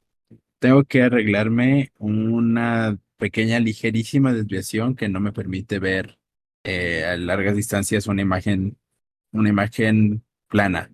Se divide en dos imágenes, haciéndome perder mi noción de eh, lo 3D, o sea, la, la tridimensionalidad. Entonces, es algo complicado a veces porque mm, por eso llevo ya cinco años sin manejar. Sí sé manejar un carro, pero no puedo manejar un carro porque podría poner en riesgo tanto a mi persona como a un peatón o otro carro. Y pues ya me lo quiero arreglar para ya poder empezar a manejar de nuevo para que mejore mi calidad de vida. Este, por aquí hay algunas preguntas que estoy leyendo en el chat. de que Alex P, ¿por qué no me hacías piojito? A ver, Ronnie, ¿por qué no me hacías piojito? Si te hacía. Sí, sí me hacía piojito. De hecho, también una algo que fue que me ayudó muchísimo emocionalmente fue aquí el apoyo de Ronnie. Así que muchísimas gracias, Ronnie. Aquí Renardo Eimer dice, perdón sonar ignorante, pero sigo sin saber la diferencia entre un psicólogo y un psiquiatra. No, no, no es ignorancia, de hecho, pues este sí es como una duda que alguna vez yo, yo tuve. El psiquiatra sí te ayuda más como en enfermedades mentales y los psiquiatras sí te pueden recetar medicina. El psicólogo simplemente te ayuda como a salir de, no, Un estado emocional. sí, de un estado emocional o superar algún, algún trauma que te está como afectando en, en tu día. Entonces, un psicólogo creo que sí cualquiera podríamos tomarlo. Si un psiquiatra eh, es algo que alguien ya tendría que recetarte como de una especialidad, porque si estás teniendo como un, como un problema mental que a lo mejor solamente se, que se puede mejorar con medicina. Yo también puedo estar mal, ¿eh? No, recuerden que en Viernes Furry no somos expertos. No somos científicos. No. ¿Cómo no? No, este, no lo somos. Pero sí, el, el psiquiatra tiene más que ver con la parte de medicina. A ver qué más estaban diciendo por aquí. Mm, Alex P, te quedaron unidades físicas de arte y viro. De ahí pudo haber salido algunos pesillos. De hecho, sí estaban saliendo algunos pesillos de todas las, toda la merch que solía vender en convenciones. La estaba vendiendo en mi tienda de coffee. Y se vendieron. Estuve promocionando otra vez mis libros. Estuve vendiendo los Dakis que estaba vendiendo en convenciones se acabaron, se quedaron en sold out. Entonces ese también fue un extra. Eh, todavía tengo muchos libros de arte y viro, eso sí todavía queda. Entonces si alguien sigue interesado, ahí está en mi página de co-bajo, no, ¿cómo es? Co con K, guion fi.com, diagonal, panda paco. Creo. Creo que así es la dirección. A ver, vamos a ver. Bueno, si no, de tomos el enlace se los dejaremos en los comentarios. Ey, Digo, sí. en los comentarios en la descripción del video para que puedan este, entrar y adquirir los artículos de Paco Panda que ya están a la venta. Y este pase no es promocionado por él, ¿eh? No, no está pagando promoción. Reci- recién salidos del horno. Sí. Recién salidos del bambú. Eh, y sí, no no estamos pagando promoción, pero es que no están, nadie nos está pagando, entonces de alguna forma tiene que salir. Exacto. Sí, este, este podcast siempre ha sido gratuito, ¿no? nadie nos ha pagado, nadie nos ha patrocinado, Crais, Crais. Mejor así, nos evitamos de muchos problemas. Sí, de hecho sí. De hecho creo que si al- alguna marca llegara a pedirnos que lo patrocináramos aquí en Viernes Fury, me empecé a preocupar pensando que "Uy, entonces Viernes Fury se está haciendo grande, no quiero eso. O sea, pero qué marca, ¿te imaginas así de que, bueno, ya ahora estamos tomando Pepsi? No, era Coca-Cola, Targus, ¿qué estás haciendo? De hecho, hace, ha- hace poco descubrí. Bueno, este es un dato bien estúpido, ni siquiera sé por qué lo voy a convertir, pero bueno. Bueno, no lo Hay digo. un no- streamer, hay un streamer que yo sigo de que es de Reino Unido. Y obviamente tiene su canal de YouTube donde sube sus highlights, como cualquier streamer de videojuegos, ¿no? Suben, streamen en vivo y suben los highlights a YouTube. Este, yo sé que es de Reino Unido, por ende, yo sé que uno de esos videos que tenía un sponsor, él andaba promocionando un servicio que ni siquiera ha usado porque él no es de Estados Unidos. Y es como que, o sea, uno, uno sabe que ellos le están pagando por decir cosas bonitas de las cosas, pero él estaba así de que, y estamos, y este, este servicio lo puedes eh, adquirir desde bla, bla, bla, bla, bla. Lo que van a hacer es esto y esto y aquello, y yo lo he probado y está muy chido, que no sé qué, y así de, hmm, ok, tú no, definitivamente no eres Estados Unidos. ¿Cómo puedes estar probando ese servicio si eres de Reino Unido y lo estás promocionando como si lo tuvieras acceso a él? Pero bueno, solo me dio mucha risa eso. Pensé que era un conocido. ¿Cómo No. estás diciendo tú? No, no, no, solo me quedé pensando yo eso, como que un, hmm, un momento, tú no tienes acceso a ese servicio, lo estás promocionando como si tú lo utilizaras. Sospechoso.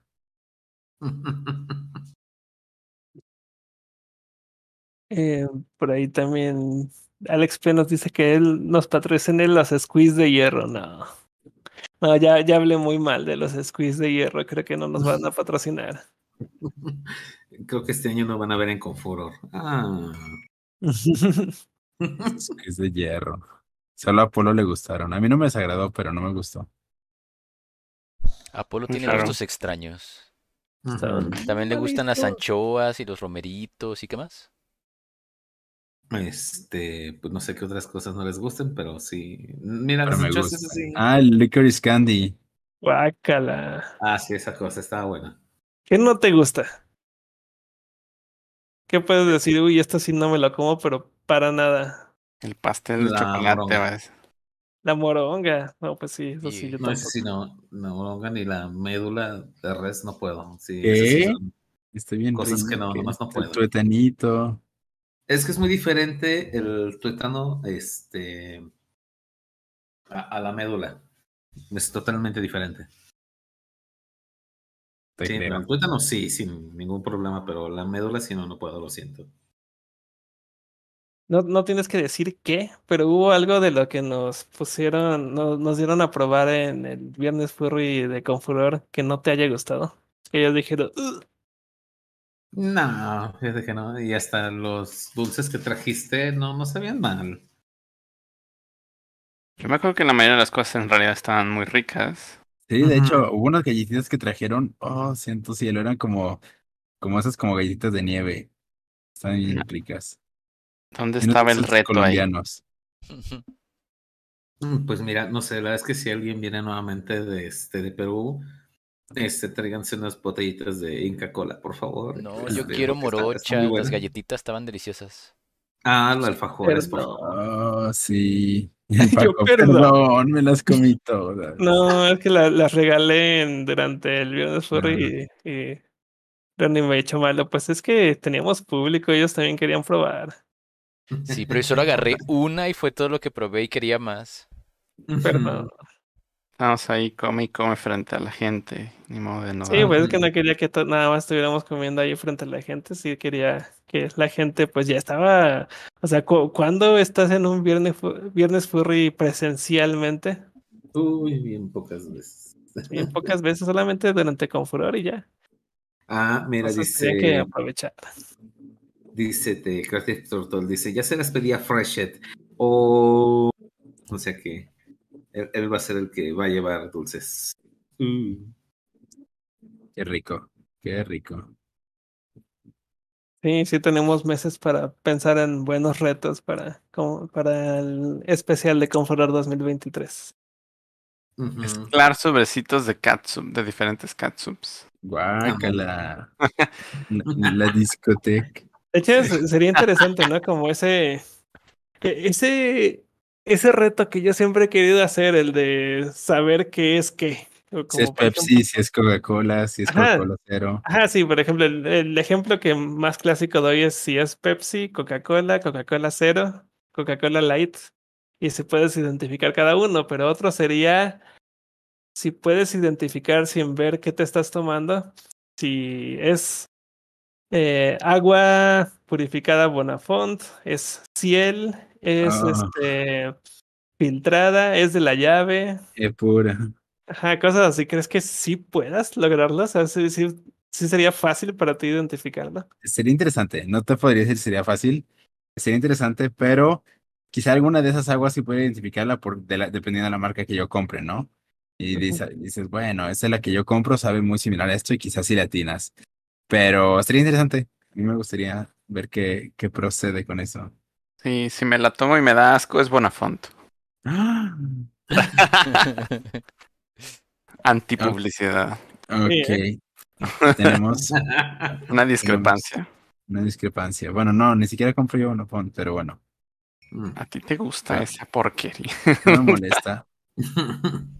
Ah, Y también es la que, la que prefiero, yo también. la Bonafont, uy, Dios mío. Sí. Bueno, yo, Y si yo voy en una tienda con muchas marcas, voy a agarrar Bonafont. Ah, no, casa- espera. La 100, com- era la 100.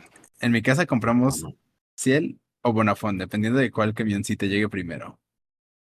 Ándale, eso estaría interesante la que dice Alex. Pero dice que si leche, fórmula láctea y jocoque y esas cosas. Pero ¿crees que también marcas de leche puedas identificar. Sería chido también eso. Sí, eso también se puede. Es más fácil que el agua, yo creo. La Santa Clarita. No, también Ah. sería muy interesante que a mí me pusieran a identificar cafés, por ejemplo. Ah, sí. Ah. Ay, ya. Ah, sé. tal vez, eh, no tanto de así como de, ay, este es de Brasil, no, este es de Costa Rica. Este Creo es que de. No, es, es más bien sí sería algo así como, ¿cuál es el de Starbucks? ¿Cuál es el de cápsula? ¿Cuál está hecho en, en máquina? Sí. ¿De Sí, ¿Cuál cuál es es? un café del día o cuál es un café soluble? Cosas así. Así de, ¿cuál, Oh. cuál- cuál es el de el de la borra de café para escupirlo? Ah, Sí. no, es, que era especialmente un negocio de borra de café que estaba malo. Sí, estaba terrible. Y Como que no habían- de- No, ya, no habían lavado la máquina en su vida. En su vida. Ya podemos hablar de eso porque ya lo cerraron, ya no existe. Sí, Sí. ya lo La cerraron. borra del café de Chapultepec. ¡Iu! Guácala. Estaba malísimo. Sí, una vez, es que no, no- no era broma, una vez pedí café ahí y lo probé y era agua caliente. Agua caliente con color. A mí también me pasó y dije, pero ¿qué está pasando? ¿Es por lo que comí? ¿Me sabe raro? ¿Tengo COVID? O sea, ¿qué está pasando? En aquel entonces no había, pero lo del COVID, pero sí, sí me sacó de onda. Pensé que era yo. Sí. La primera vez. No eres tú, es su establecimiento muy horrible. No eres tú, es esta empresa. Sí. Ujú. Entonces ya tenemos ahí unos retos interesantes. Conmigo sería, o sea, lo interesante probar sería la Coca-Cola y el, y el café. A ver si puedo identificar cosas. Conmigo me gustaría lo de las aguas y quizá lo de la leche. Mm. Lechecito. Luego con Muy bien. papas. Con papas, que sí es. ¿Leche con papas?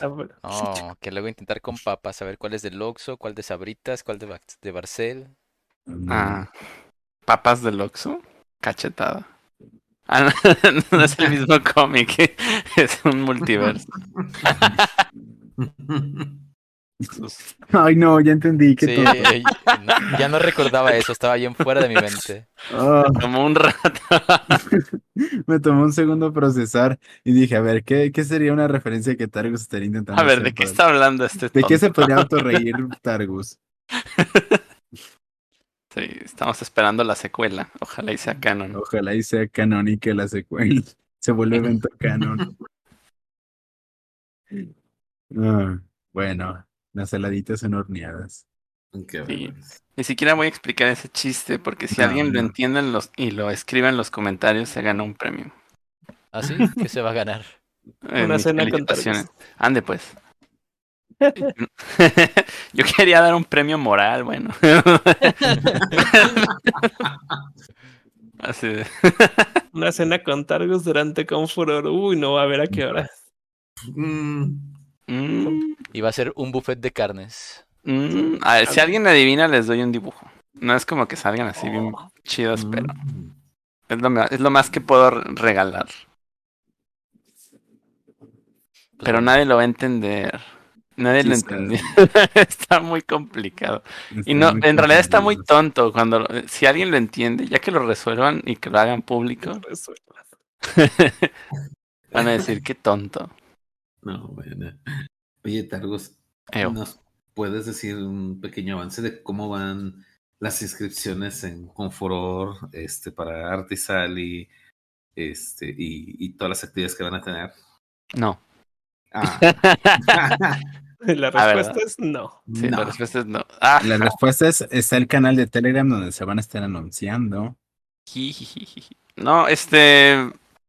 Pues la verdad es que no tengo muchos avances. O sea, lo que sí les puedo decir es que estén atentos porque todavía hay algunos. Algunos. em, convocatorias pendientes por salir, como son la de. El, la galería de, de arte. Por ahí también hay unas propuestas que estamos pues terminando de de concretar pues a que estén en la web y todo para que salgan. Una de ellas tiene que ver con videos para la transmisión. Eh, entonces, pues estén muy atentos a lo que se anuncia en redes porque va a haber varias interacciones para para el evento que ya no tarda en, ya está casi a la vuelta del trimestre, ¿no? si son, si es falta algo, pero ya es como en un ratito nos vamos a estar viendo por allá. En cuanto a convocatorias de dealers y todo eso, sé que ha habido mucha demanda. O sea, desde los primeros días realmente se han subido solicitudes casi topando la, la cantidad de espacios que podemos ofrecer. Así es que entiendan si de pronto algunos no quedan dentro, no es mala onda, sino que pues no, a pesar de que procuramos que cada año sea un poco más grande el espacio, pues también tenemos que procurar que sea cómodo, no podemos saturar de, de stands y, y pues sí, quizás vaya a haber varios que no se les pueda ofrecer su stand.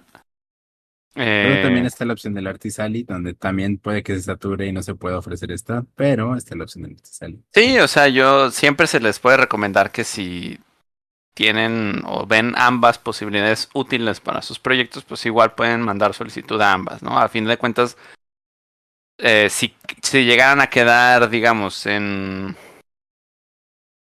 Dealers Den y se les manda la confirmación y eso les gusta, pues ya ahí se quedan, ¿no? Y si dicen, no, este, mejor a última hora déjame solo en el Artisali, pues también se puede arreglar.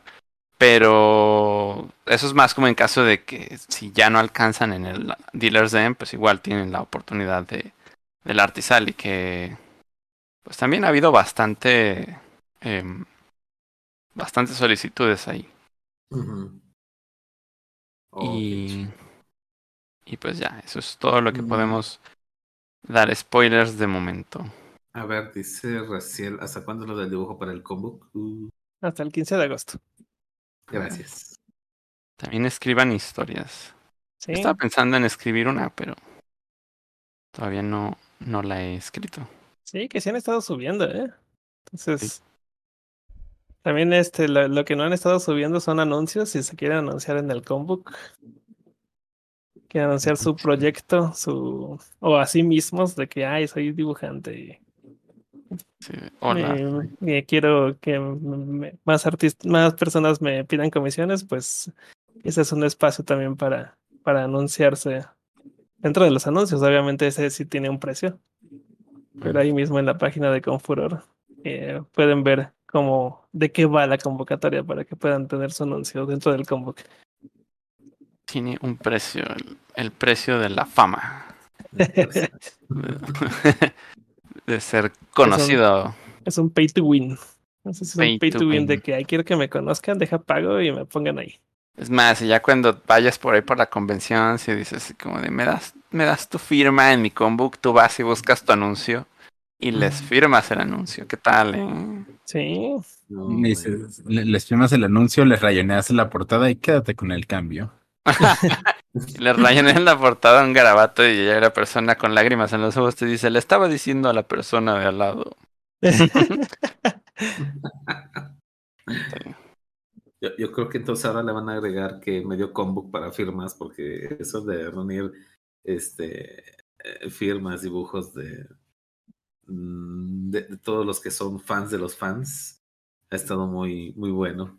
No, pues si uno de los, eh, de los invitados que tuvimos nos estaba pidiendo, póngale menos páginas, por favor. Se la pasó firmando todo el Que me la pasé firmando todo el evento.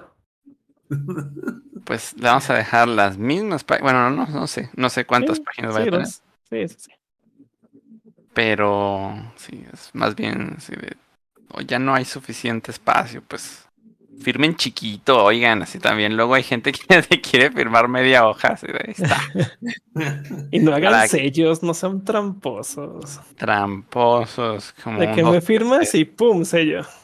Qué tramposos. Bienvenido al país de Pásele, tiene seis meses de estancia. Así como si fuera pasaporte. Sí. Eh, repetiré- ¿Repetirán los sellos, lo de los sellos de Yuri? Sí, sí, sí se va a repetir. Sí, Sí. va a repetir. Eh, ¿Qué más? Esta vez sí está confirmada Tatiana, no. No, no existe. Ni Tatiana, ni Memo Ponte, ni nada. Esos anuncios son falsos. Dejen de darle publicidad a un meme. ¿Quién dijo que Memo Aponte? Mm, Alguien publicó, encontró un anuncio en Facebook de Memo Ponte, cincuenta y tantos mil pesos por su presencia. Y alguien publicó, Ah, oh, ¿y si lo traemos a Confuro? Y así de, no, ya, ya, ya". wow, hablaste igualito que la distorsión de voz que te extorsiona. A ver, otra vez. Oh. Si te piden tu tarjeta de crédito, por favor, no des esos números, porque están tratando de robar tu información personal. Instituto de la Protección del Consumidor Virtual. Increíble, Coidel. Ahora vas a hacer doblaje de Confuror también, ¿eh? Ándale, sí. Ya tenemos la voz para... Hola, ¿qué tal, amigos? El día de hoy les traigo. No, ya pues. Esos anuncios que ven en internet suelen ser falsos. No está la hermana de. El hermano de Tatiana eh, ofreciendo los servicios de Tatiana. No, eso no existe. Eso no existe. No hagas caso, Oye. no es cierto. No es cierto. el primo de Tatiana, el primo gringo de Tatiana o alguna cosa así. Sí. Que está allá. Tía, ¿cómo está? Oiga, no me manda dinero. Sí. Increíble. Qué, qué padre la voz, Coidel. Esa sí funciona para intimidar. Bien, nos queda media hora de programa. ¿Con qué quieren rellenarla? ¿Qué, nos, qué, ta- qué más tienen para platicarnos? Más repollo. Cuando decían Targus spoilers se referían a los de las películas, ¿verdad? Ah, sí. Sí. ¿Qué películas hemos visto que, que no hemos dicho todos los spoilers ya? La de Spider-Man, ¿o hablaron de Spider-Man? al- Ya. No. ¿O, o sí? ¿Sí hablamos? Sí, Sí, dijimos bueno, no, todo lo di- que... Bueno, es que sí, sí, sí hablamos, que- sí. Nos Es que quejamos de Apolo- canónicos. Sí, Apolo llegó y nos dijo cosas que nos parecían increíblemente triggeriantes. Entonces estábamos a cinco minutos de cerrar el programa y soltamos todo el veneno ahí.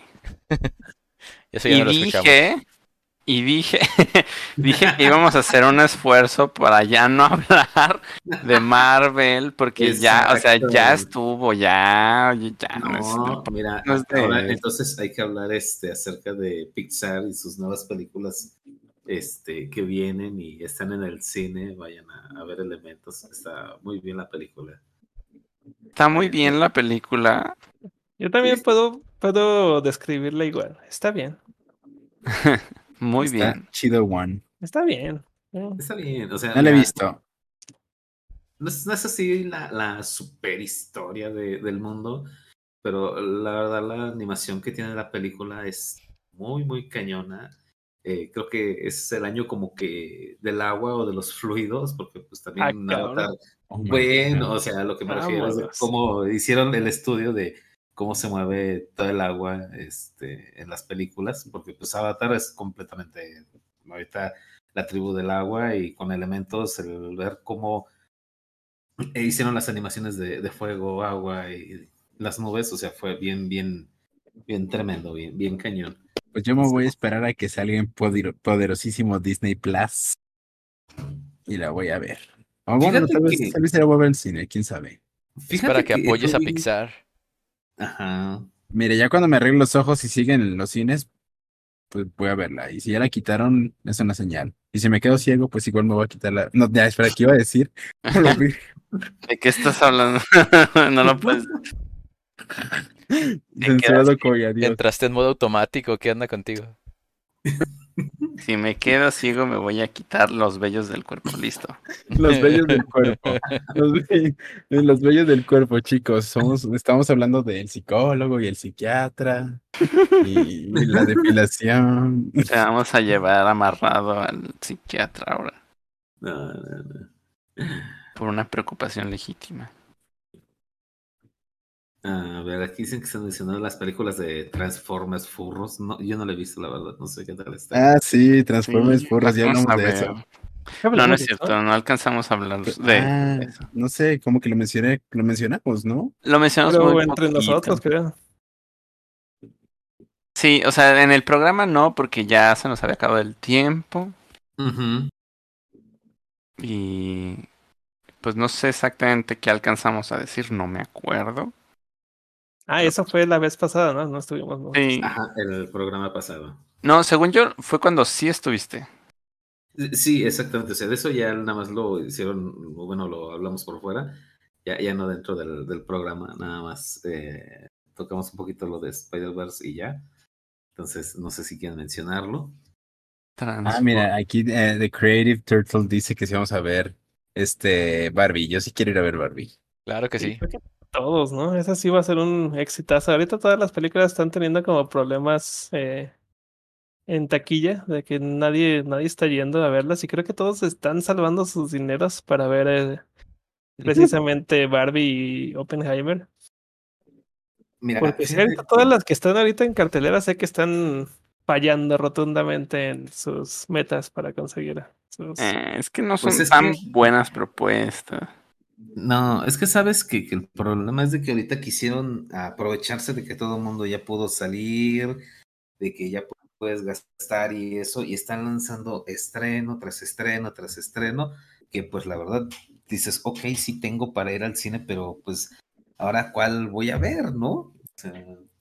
O- o ves este Barbie, o ves Transformers, o ves Elemental, este, o sea, o qué ves, porque pues o pagas los servicios de streaming, o sea, comes o, o- o vives, o sea, Comer. eso es lo que ha estado pasando eh, ahorita en el mundo de, del cine, que lanzaron eh, muchas películas que pues hay demasiadas opciones y la gente pues no puede ir a ver todas las películas.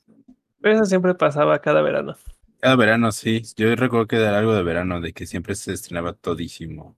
Sí, es la, es la es normalidad. Yo siento que el problema no es que se estrenaron muchos al mismo tiempo, yo siento que el problema va más allá de, de cómo se consume ahorita el entretenimiento y pues tristemente las películas la tienen difícil. Sí. Además, no siento que sean propuestas muy frescas. En el caso de Barbie, sí. Pero todas las demás se sienten como cosas ya contadas, ¿no?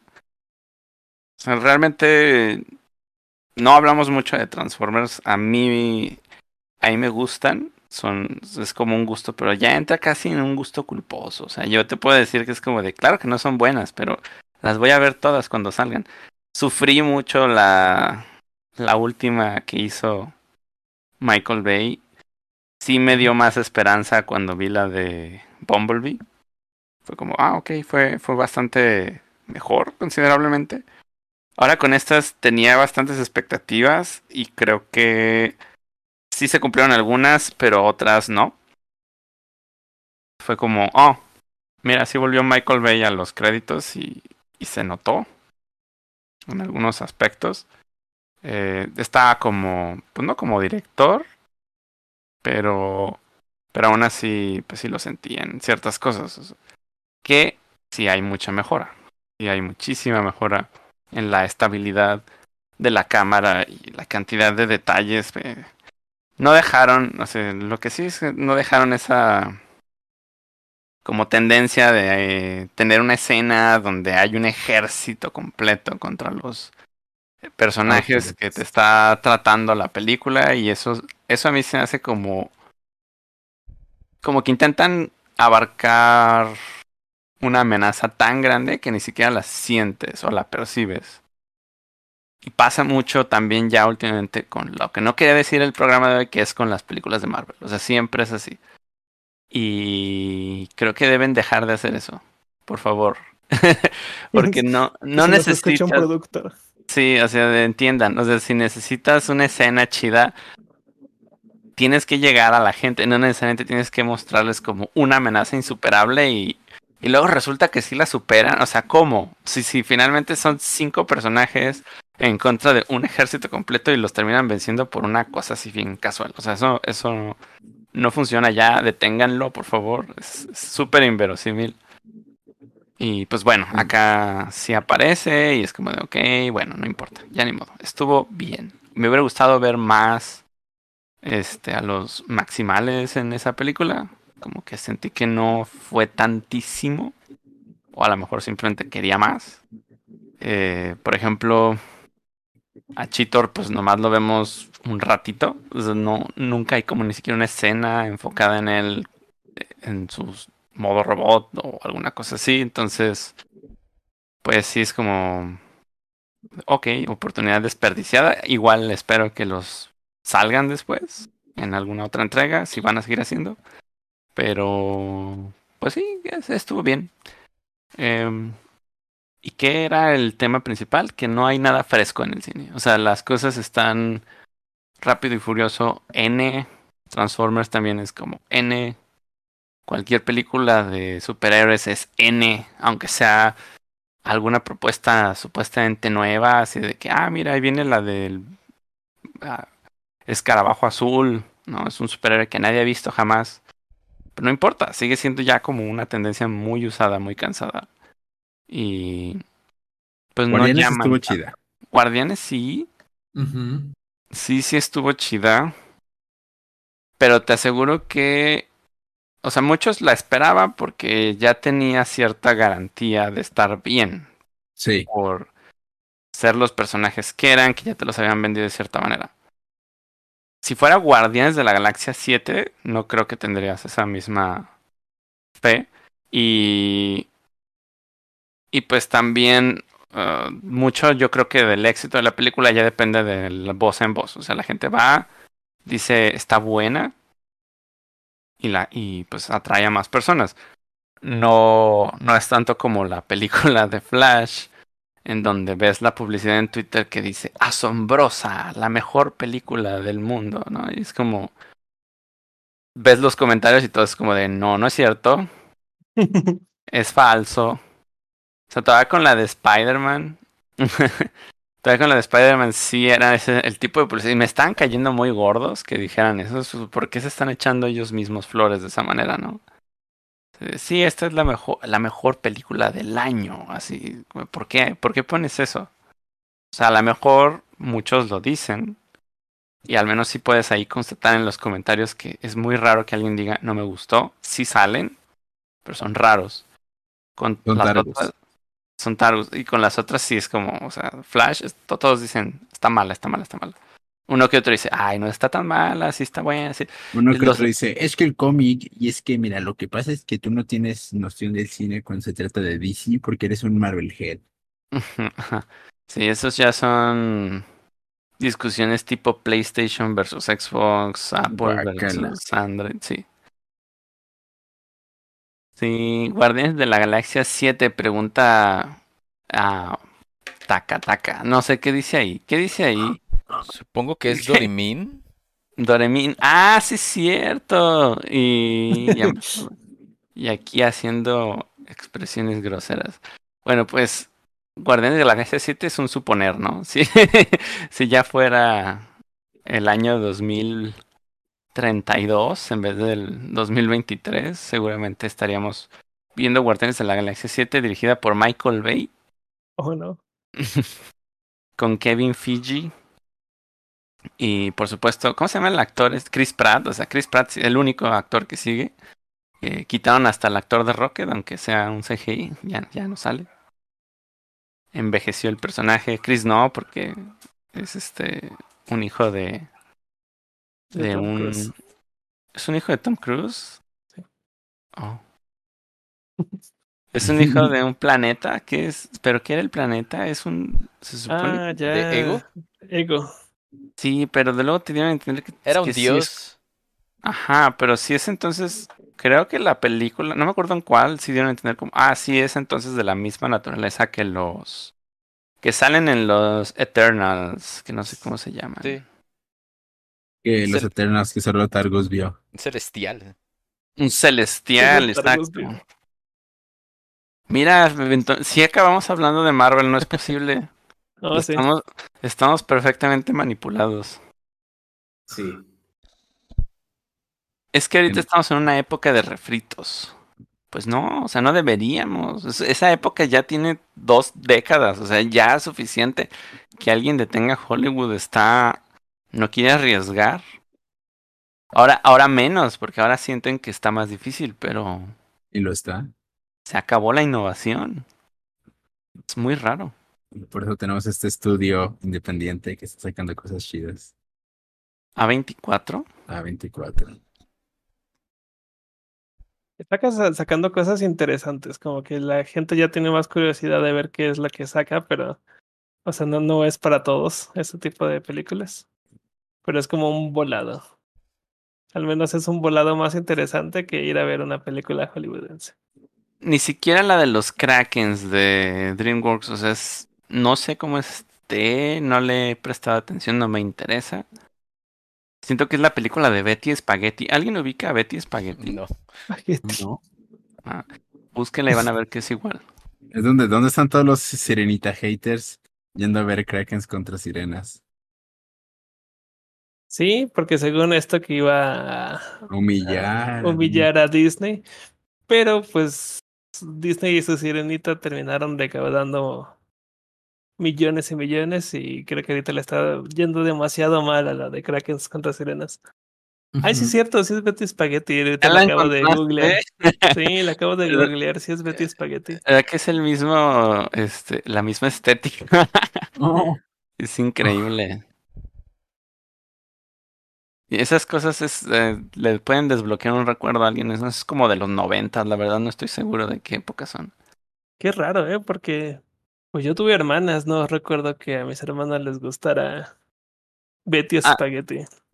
A mis hermanas tampoco. O sea, es algo que yo creo que salió una temporada en las jugueterías, pero algo se me quedó. O sea, como la cosa tan exótica del nombre, o no sé. Como que se me Sí, quedó por ahí. Que me acuerdo mucho de las Polly Pockets, de los Nenucos, las Kawash Pash, de las Cuquitas. Ay. Fíjate lo, lo que me da, los que me da mucha cosa, es un juguete de la de la marca esa ra- rara que es publicidad panista. No te creas, publicidad de este como- de Distroller. Destroyer. Eh, que es Destroyer, ajá. Destroyer, que son los casimeritos, que son Ah, juguetes sí. de fetos. Son un fetito y te digo, por eso es, es, eh, pu- es promoción, publicidad, este, eh, católica y demás. Y son como un dibujito de feto llamado Casimerito, o sea, como Casimero, ya casi listo. Ah, está bien raro. La primera vez que lo vi me quedé de ¿por qué es un juguete esto? ¿Qué, qué onda? Oye, eso se vendía muy bien, llegaba y no había y se vendía. Sí, yo sé, tú que estás en Liverpool, seguramente todos estaban detrás de los casimeritos. Y no me vas a, y dime que no es publicidad, ¿cómo se llama? Religiosa, escondida. Este, mm, dan, sí. Pues traen ahí unos rezos incluidos. No, no es cierto. Pero Me salí justo a tiempo del estudio de animación donde estaba trabajando. Me, me salí de ese estudio y justo despuesito vi que estaban trabajando justamente para Destroyer. Oh, ¿te imaginas que te hubiera tocado hacer? imagínate, Eh, estarías pues- trabajando para el enemigo. De hecho, la otra vez vi que ti- tiene una tienda ahí en Plaza.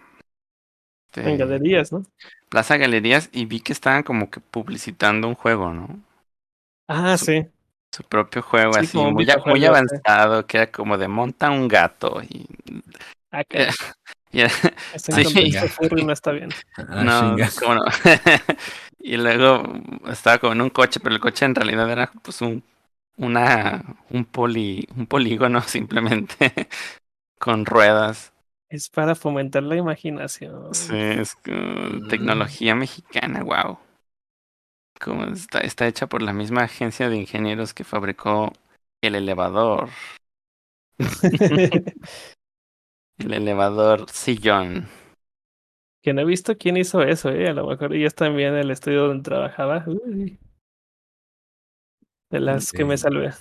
El Sí. elevador sillón fue la manera más creativa de quitarse la vida. Sí. ¿Sí te sabes esa historia, Paco? Sí. Fue una manera muy, ¿cómo se llama? Cuando es irónica. Irónica. Es, es un, fue una manera muy irónica porque tenía un letrero que decía, si vienes de Jeta, no, si vienes de malas, te vas a ir de Jeta. O algo Pues así. así le pasó, yo creo. Y entró bien Decía, emputada su no entres si vienes de Jeta. Ah, sí, no entres si vienes de Jeta. Y se fue de Jeta. Sí. O sea, yo creo que ese caprichito del, del elevador sillón le ha de haber costado una lana en su casa y para sí. acabar así, pues sí está, sí está feo. Pero también no estoy muy seguro de dónde salió esta persona. ¿Qué, qué tanto trasfondo tenga, pero sí está muy exótico todo lo que ha hecho, ¿no? Todo lo que hizo, pues ya no va a hacer más cosas.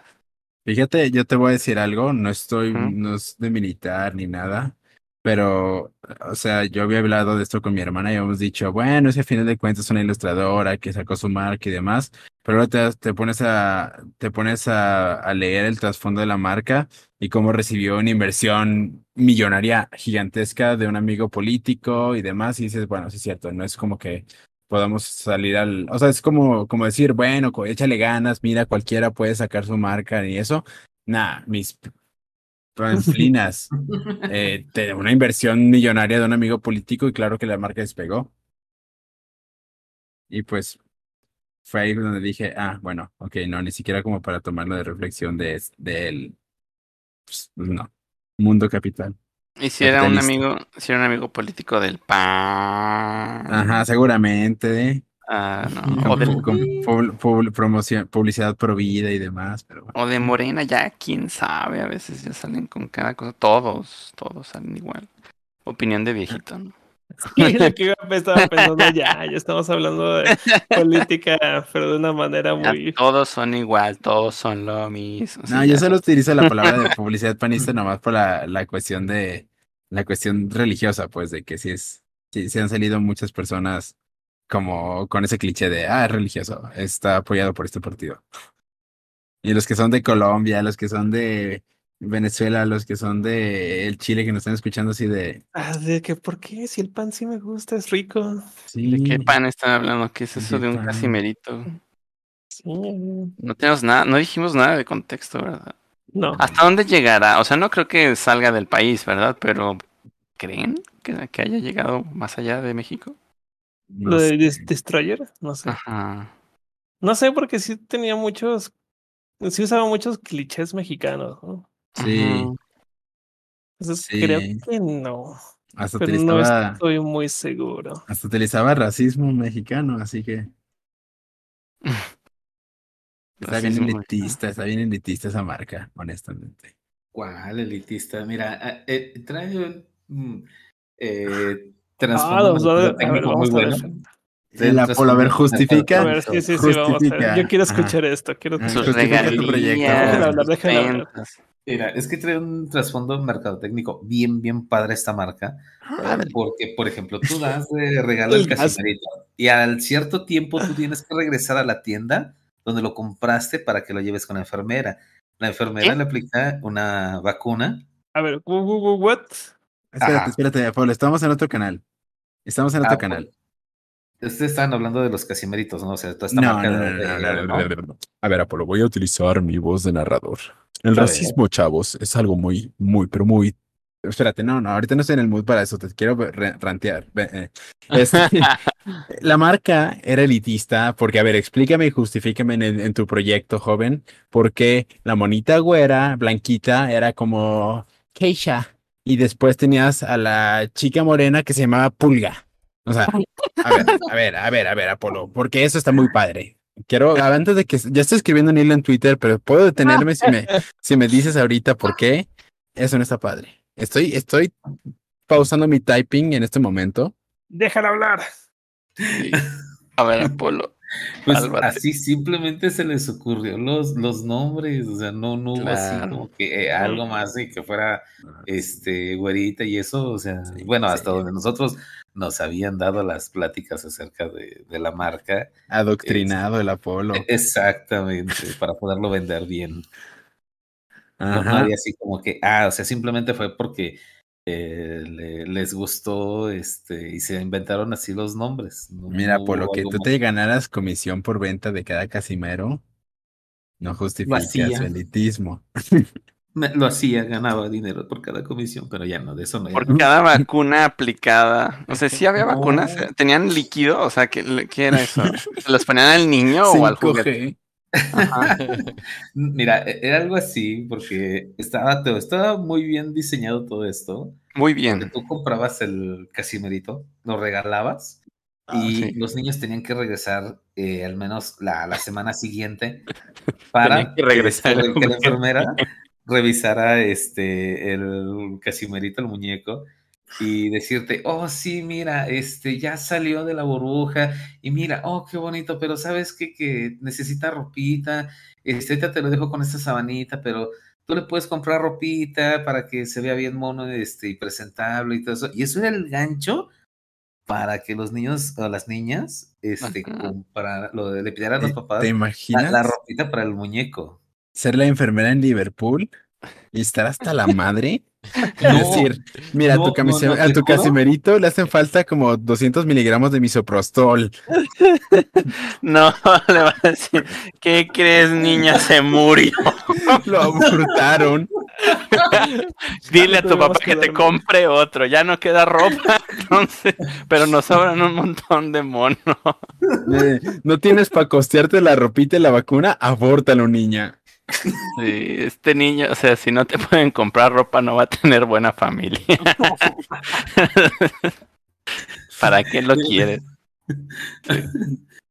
Pero te, era toda una, eh, una mercadotecnia muy, muy tremenda para que te- los niños regresaran semana a semana y comprar más y más accesorios para, este, para los muñecos. ¿Cuál- ¿Sabes cuál eh, tipo de mercadotecnia de ese mismo tip- eh, estilo funciona muy bien para los furries? Y también para los niños, obviamente. El de Build a Bear o Rigolo, Ah, sí. era- el comprar peluches. Pero es que aparte eh, te hacían hacer un ritual que era como un ritual medio ocultista ahí, pero estaba bien chido.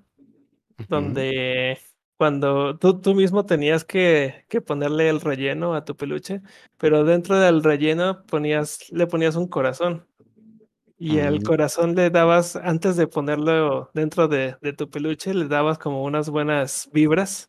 E incluso como que podías estarle metiendo ahí un poco de personalidad o podías escribirle ahí un mensaje y después ya metías el corazón dentro del, del peluche y el peluche vivía según esto. Incluso, por ejemplo, le puedes poner este, puedes grabar tu, tu voz en el peluche si lo ibas a dar de regalo. E- eso- Es, está bien Sí. padre. Sí, eso, eso ya daba miedo y eso yo nunca lo quise. Pero este te podían hacer un acto de nacimiento y todo. De que Ah, ya loco. había nacido tu, tu nuevo, tu nuevo amigo, tu nuevo compañero. Ujú. Pues era un compañero furry, era muy bonito. Solían ser muy bonitos. Después también empezaron a agregarle eh, marcas con, con este Patentes. ajá, sí, con personajes conocidos, eso ya no se me hizo tan chido. Como que lo chido sí era que, que tú mismo inventabas un personaje. Y aparte, pues lo mismo que estas casimeritos, ¿no? O sea, ibas y les comprabas ropa y las ibas vistiendo, y inventabas profesiones y cosas así. y salían carísimos porque pues la ropa era, era bastante cara, ¿no? No, era de- definitivamente un lujo comprarle ropa a tu, a tu nuevo peluche. Pero ese concepto estaba bonito y creo que sí era además muy furry bait. Y no tenía racismo. Era muy Y, no tenía racismo ni a un Apolo justificándolo.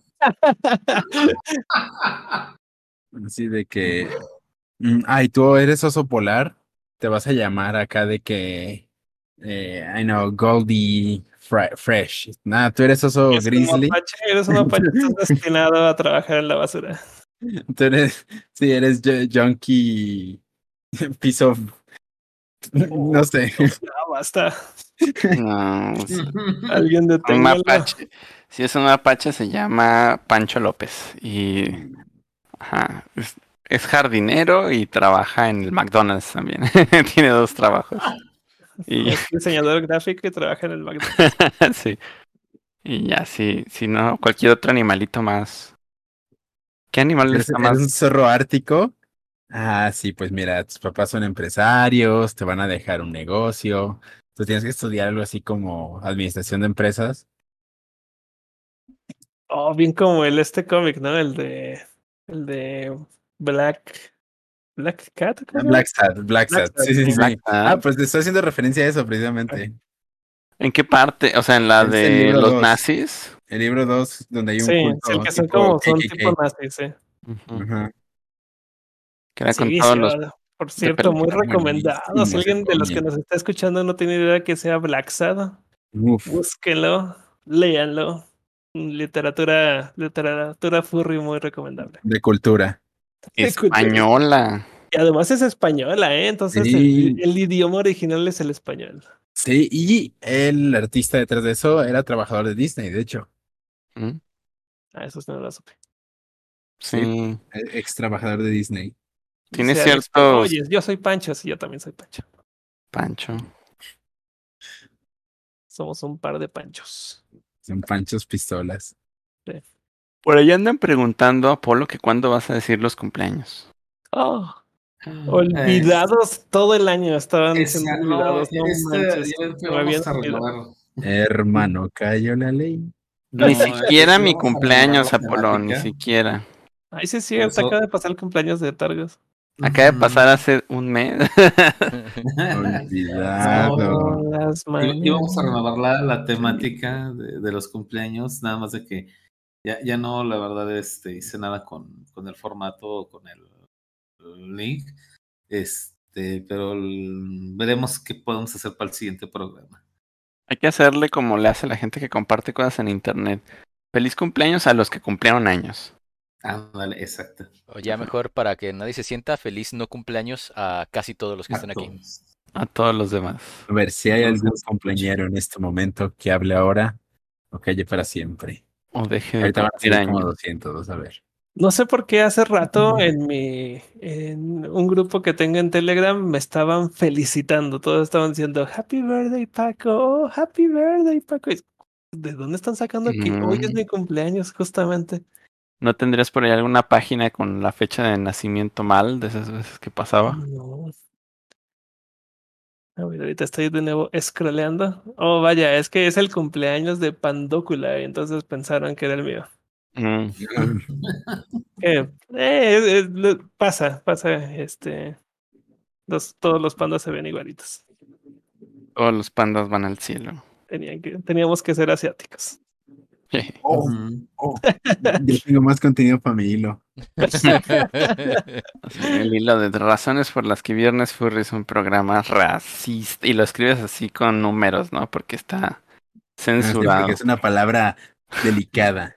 Sí, racista, sí.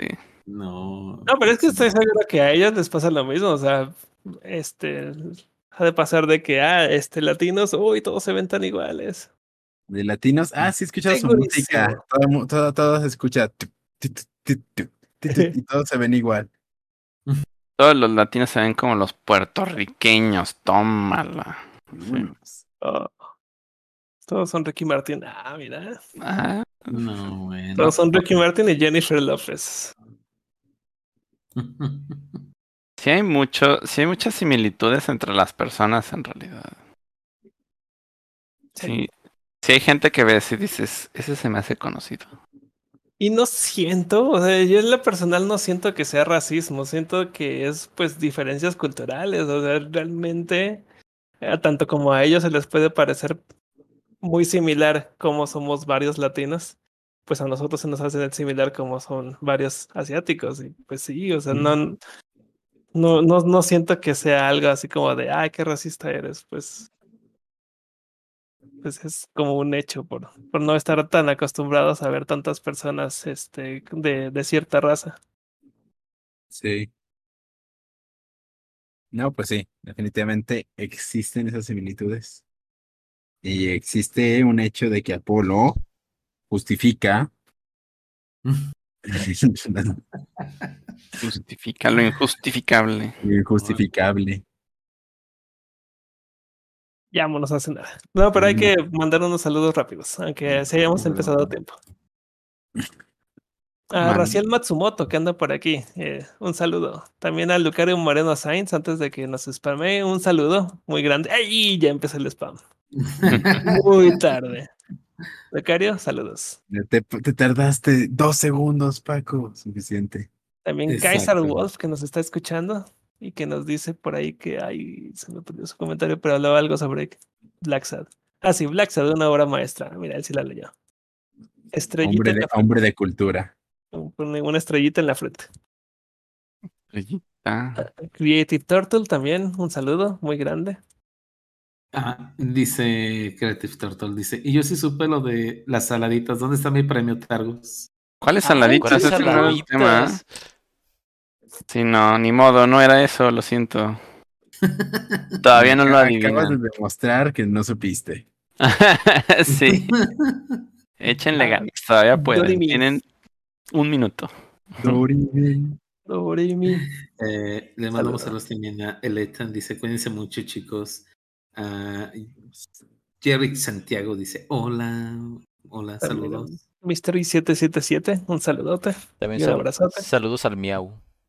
Ujú, Renard- saludos a- Renardo, y me recomienda literatura furry. Pues léete Oh. a este. Ah, es como el, la principal figura. Y también por allá hay muchísima literatura furry con una saga de dragones. Ni siquiera la he leído, así no puedo recomendar lo que no he leído. A ver, ¿qué sí, he no, leído? No, no se puede así. Para el próximo programa tratamos de eso. Sí. Quiero, mandar un saludo muy especial a Almita, que luego también nos llegue a estar escuchando, y a nuestro próximo amigo Jordan. Freshet. ¿Cómo? A Jordan Freshet, que anda también Ah, escuchando. Fresh. Jordan, un sí. abrazo. Jordan. Y pues ahora sí, es hora de irnos, chicos. Muchas gracias por habernos escuchado en una transmisión más. Nos veremos dentro de 15 días. Eso sí es como se despiden los sacerdotes en el templo. Nuestra celebración ha amén. terminado. Podemos ir en paz. Podemos La ir en ceremonia ha terminado. Así Uy, No, eso, eso es un culto satánico, oye. es- ¿Y cómo es la canción que cantan cuando se van saliendo de la iglesia? No sé. No, No tengo idea. canción de salida. La No canción de salida, no sé. Sí, el outro, el outro. El otro. Ya nos vamos a casa. Pero bueno, chicos, ahí se ven. Buenas noches. Bye. Bye. Bye, bye, bye. Bye, bye, bye, bye, bye.